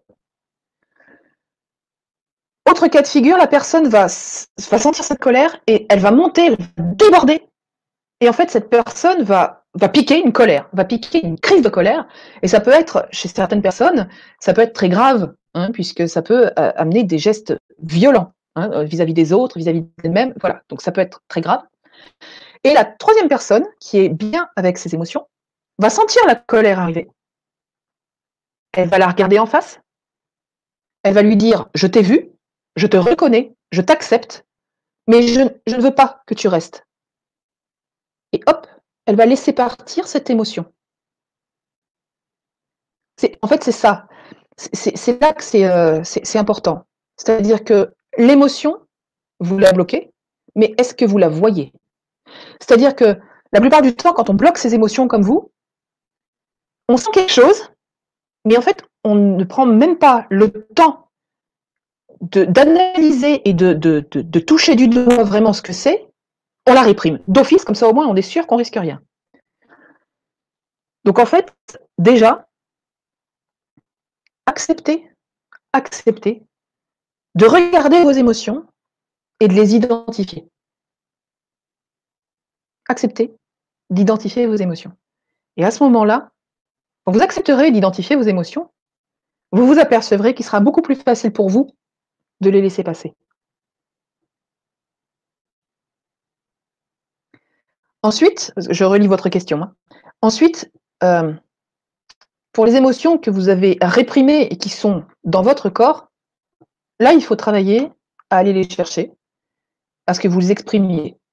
Donc après, si ce sont euh, des émotions qui vous viennent de votre enfant intérieur, eh bien, il va falloir donner la parole à votre enfant intérieur pour qu'il sorte, pour, qu'il sorte tout ce qu'il a à sortir. Souvent, euh, quand on est enfant, en fait, euh, on vit énormément de traumatismes, on vit énormément de traumatismes, et l'enfant n'a pas toujours la possibilité d'exprimer les émotions qu'il les, émotions qu'il ressent, hein, ce qu'il ressent à l'intérieur, tout simplement parce que déjà, il n'a pas forcément la capacité d'analyse pour comprendre ce qui se passe en lui, et ensuite, on ne lui en donne pas forcément l'occasion. Donc en fait, cet enfant, eh ben, il va réprimer, euh, réprimer euh, sa colère, tout ça, mais tout ça c'est inconscient hein, chez un enfant, euh, la plupart du temps, c'est inconscient la répression. Mais ça reste à l'intérieur. Ça reste à l'intérieur et ça bouillonne. Donc c'est là, des fois ça a tendance à vouloir sortir, donc ça va donner des enfants un petit peu colériques, ça va donner. Et puis on va se dire, ben c'est son caractère. Les parents vont se dire, c'est son caractère. Sans, aller plus loin, sans penser à mal non plus. Mais en fait, c'est au lieu de se dire, bon, il y a quelque chose qui va pas, parce que souvent il est en colère, il n'y a pas forcément de raison, il, a, il a un caractère soupolé, machin bidule, au lieu de se dire, on va peut-être euh, essayer de voir, à lui faire, euh, lui faire exprimer ce qu'il ressent plutôt, euh, plutôt qu'il parte, qu'il se laisse submerger, bah, les parents, ils font, ils font ce qu'ils peuvent, hein, comme tous les parents, et, ça donne à l'âge adulte des personnes qui ont à l'intérieur un enfant qui ne s'est jamais exprimé sur ce qu'il avait pu vivre comme, comme traumatisme, comme déception ou comme frustration. Il s'est jamais exprimé et du coup, bah, ça donne des adultes avec un enfant intérieur qui de temps en temps, alors de temps en temps, de temps en temps ou en permanence, parce que je, connais des personnes qui sont en permanence sous le contrôle de leur enfant intérieur. Si vous avez en permanence un enfant qui s'adresse à vous, même si c'est un corps adulte, donc c'est des réactions enfantines, c'est un comportement enfantin, ce sont des paroles enfantines, ce sont des problèmes dans la vie parce qu'un enfant, eh ben un enfant, euh, il travaille pas forcément. Un enfant, ça travaille pas en principe dans nos, sociétés. Un enfant, il travaille pas. C'est on commence à travailler, aller au plus tôt à 16 ans en principe. Euh, dans ces eaux-là, hein, si on fait un apprentissage ou quoi, on commence vers 16 ans, bon, on fait un peu de babysitting avant ou de ce genre de trucs, mais quand on commence vraiment à travailler, on a au moins 16 ans, 16-18 ans. Donc en fait, un enfant, lui, il ne travaille pas. Un enfant de 5 ans n'a pas à travailler, il ne travaille pas. Il est dépendant de ses parents. C'est tuteur. Euh, c'est comme un enfant, un enfant ne se marie pas. Un enfant n'a pas de relation sexuelle, normalement. Normalement, il n'a pas de relation sexuelle.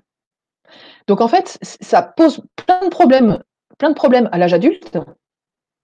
Et si on n'a pas conscience, tant qu'on ne prend pas conscience que c'est l'enfant qui a réprimé des émotions et que du coup euh, l'adulte subit ça, du coup on ne peut pas avancer. Donc là, pour, pour libérer les émotions que vous, que vous réprimez, déjà il faut analyser euh, quelles émotions, dans quelles circonstances, si c'est tout le temps, si c'est de temps en temps, si c'est face à une certaine personne, à un certain groupe de personnes. C'est euh, voilà, c'est comme je, c'est vrai que ça fait plusieurs questions qu'on pose, donc là je, je, ne me rappelle plus qui a posé la question. C'est, c'est chaque, oui, c'est le, les problèmes d'estomac. C'est, je me rappelle plus son prénom. Pardon, je suis désolée. C'est, voilà, chaque cas est, différent, donc je peux difficilement répondre là. mais comme ça, il faut, il faut qu'on, qu'on échange plus. Et c'est vrai que ça peut pas se faire là maintenant ce soir. Il n'y a pas de il a pas de recette universelle pour tout le monde, puisque en fait, on est tous euh, différents et qu'on fonctionne différemment, qu'on a des émotions différentes et des problèmes différents et des, causes de, les causes qui font qu'on bloque nos émotions pour ne pas souffrir sont toutes différentes. Donc du coup, il faut adapter au cas par cas. J'espère que ce que j'ai pu vous dire euh, pourra vous aider déjà à, avancer, à, mieux comprendre comment vous fonctionnez. Mais c'est vrai que c'est pas évident. Mmh. Ok, merci beaucoup. Euh, allez, on va prendre une dernière euh, question, celle d'Audrey qui dit J'ai du psoriasis depuis plus de 8 ans. J'ai vu plusieurs guérisseurs, magnétiseurs, mais je ne trouve pas la cause. Est-ce que c'est d'ailleurs c'est nécessaire de trouver la cause pour guérir? 95% des cas, oui. En fait, dès que tu prends conscience de ce, que sont, de, de ce pourquoi ton corps s'exprime, c'est 95% du travail. Bon, allez, j'exagère un peu. 85. D'accord. Mais c'est une grande partie du travail. Pour moi, là, je vais donner mon exemple personnel. Quand je prends conscience de ce que mon corps me dit, tu peux être sûr que dans les deux jours, c'est terminé. C'est impressionnant. Hein. c'est, après, c'est euh, voilà, on est tous différents. Donc il y en a qui vont fonctionner plus lentement, euh, il y en a d'autres qui vont euh, plus vite, c'est difficile. Mais il y en a qui vont fonctionner plus lentement, il y en a qui vont fonctionner différemment. Hein. après, ça, c'est chacun est différent, mais c'est important de comprendre la cause. C'est important de comprendre la cause parce que c'est la racine. Et tu peux très bien aussi avoir des choses, par exemple des, des maladies que tu déclenches, qui en fait sont dues à des problèmes dans des vies antérieures. Tant que tu ne prends pas conscience de ce qui a pu se passer, c'est très difficile. C'est beaucoup plus facile quand on a la cause. Donc pour répondre euh, du psoriasis depuis plus de 8 ans, alors même question pour tout le monde, qu'est-ce qui s'est passé il y a 8 ans hein? Et ensuite le psoriasis. Euh, le psoriasis, c'est pareil, c'est une maladie de, peau. La peau, c'est l'organe qui va protéger notre corps, l'intérieur de notre corps, contre les agressions extérieures. Et donc en fait, euh, c'est un organe de protection. Donc en fait, euh, est-ce qu'il y a quelque chose qui vous met en insécurité, Audrey? Est-ce qu'il y a souvent, hein, on en revient souvent au problème d'insécurité, mais euh, c'est quelque chose malheureusement qui vient la plupart du temps de l'enfance et ou de vie antérieure. Mais le problème d'insécurité, c'est ça, ça rattache directement à la peur de la mort mais c'est souvent parce qu'il y a un problème avec le père. Euh, le problème avec le père ou avec la mère, mais souvent avec le père, c'est que en fait euh, l'absence du père ou le comportement du père plus ou moins autoritaire, plus ou moins euh, castrateur. Si la mère est castratrice, si la mère a un comportement très masculin castratrice, hein, ça peut être ça peut être une cause d'insécurité parce que de non-reconnaissance. Du coup, quand vous avez un, ou deux parents qui vous laissent pas de place suffisamment pour, euh, pour que vous puissiez euh, être reconnu en tant qu'individu, ça vous met dans, un, dans une insécurité chronique. Et il est possible qu'à l'âge adulte, un événement, euh, qu'un événement réveille cette insécurité et que en fait, bah, ça, ça, donne voilà une manifestation. Donc chez certains, ça va être peut-être du psoriasis, euh, chez d'autres, ça va être des brûlures d'estomac, euh, chez d'autres encore, ça va être, euh, ça peut être des problèmes de reins ou de vessie, hein, puisque les reins, la vessie, c'est le territoire. Donc c'est la place, la place que nous avons, qu'on, nous laisse, hein, et la place qu'on prend, qu'on décide de prendre. Donc en fait, voilà, est-ce qu'il s'est passé quelque chose il y a huit ans qui aurait pu appuyer sur, euh, un problème d'insécurité, de, un danger. Puisque je vous dis, la peau, c'est l'organe de protection du corps. C'est la barrière, c'est une barrière. Donc en fait, quand la barrière s'abîme, c'est qu'il y a peut-être une insécurité, quelque chose qui vous met en insécurité. Ça peut être très subtil. Une relation alors, je ne parle pas de relation intime hein, avec un compagnon, Audrey. Euh, je parle peut-être d'une personne que vous avez rencontrée il y a 8-9 ans et euh, avec qui vous avez euh, tissé des liens et qui peut. je ne dis pas que cette personne est mauvaise ou qu'elle vous veut du mal.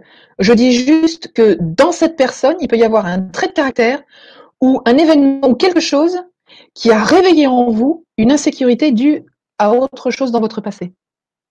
C'était juste en fait euh, un déclencheur. Hein, ça ne veut absolument pas dire que cette personne est mauvaise ou quoi que ce soit. Je n'ai pas là pour briser des amitiés non plus. Mais voilà, pour moi, c'est plus un problème de. Pour moi, c'est l'insécurité qui revient. Est-ce qu'il est, est, qu'il est, positionné euh, à un endroit particulier Ce psoriasis, c'est pareil, il y a des psoriasis qui sont très très localisés et euh, ça peut être euh, ça peut être intéressant de savoir où. Ok. Merci. Alors, je ne sais pas si on va avoir la réponse tout de suite dans la foulée. Si tu es toujours là, tu peux nous répondre. En tout cas, bah, voilà, on va euh, bientôt euh, bah, clôturer. 10h30. Euh, ouais, ça fait déjà deux heures. donc, si vous avez envie de nous rejoindre à ce stage pour travailler donc sur tout ce qu'on a vu ce soir, pour vraiment s'unifier avec notre féminin, notre masculin divin, en, déjà en soi, voilà, bah, vous pouvez nous rejoindre avec grand plaisir. Ça sera le samedi 4 et le dimanche 5 avril à la Seine-sur-Mer, donc à côté de Toulon. Donc, vous m'envoyez un mail à nouvelle santé consciente.gmail.com. Vous avez tout dans le descriptif sous la vidéo, que ce soit euh, sur Facebook ou sur YouTube. Et vous avez également sous, la vidéo le, programme de, de, ce stage. Hein. Donc, le programme que euh, tout à l'heure euh, Magali nous a exposé, mais vous l'avez en détail aussi dans le descriptif sous la vidéo. Donc, voilà. Ben, merci, merci beaucoup à toutes et à tous pour euh, bah, votre participation, votre interaction sur le chat. C'était vraiment sympa. Bah, bonsoir Jean-Marie euh, qui est du Gabon. Bah, bonsoir euh, et bienvenue. Bon, nous, nous terminons. Je ne sais pas si tu étais là tout de suite. Enfin, si tu étais là depuis le début ou si tu viens d'arriver. Sinon, de toute façon, dès la fin du, direct, vous avez accès bien sûr au replay. je vais te laisser un petit mot de la fin, Magali. Euh, et moi, je vous dis à très, très bientôt.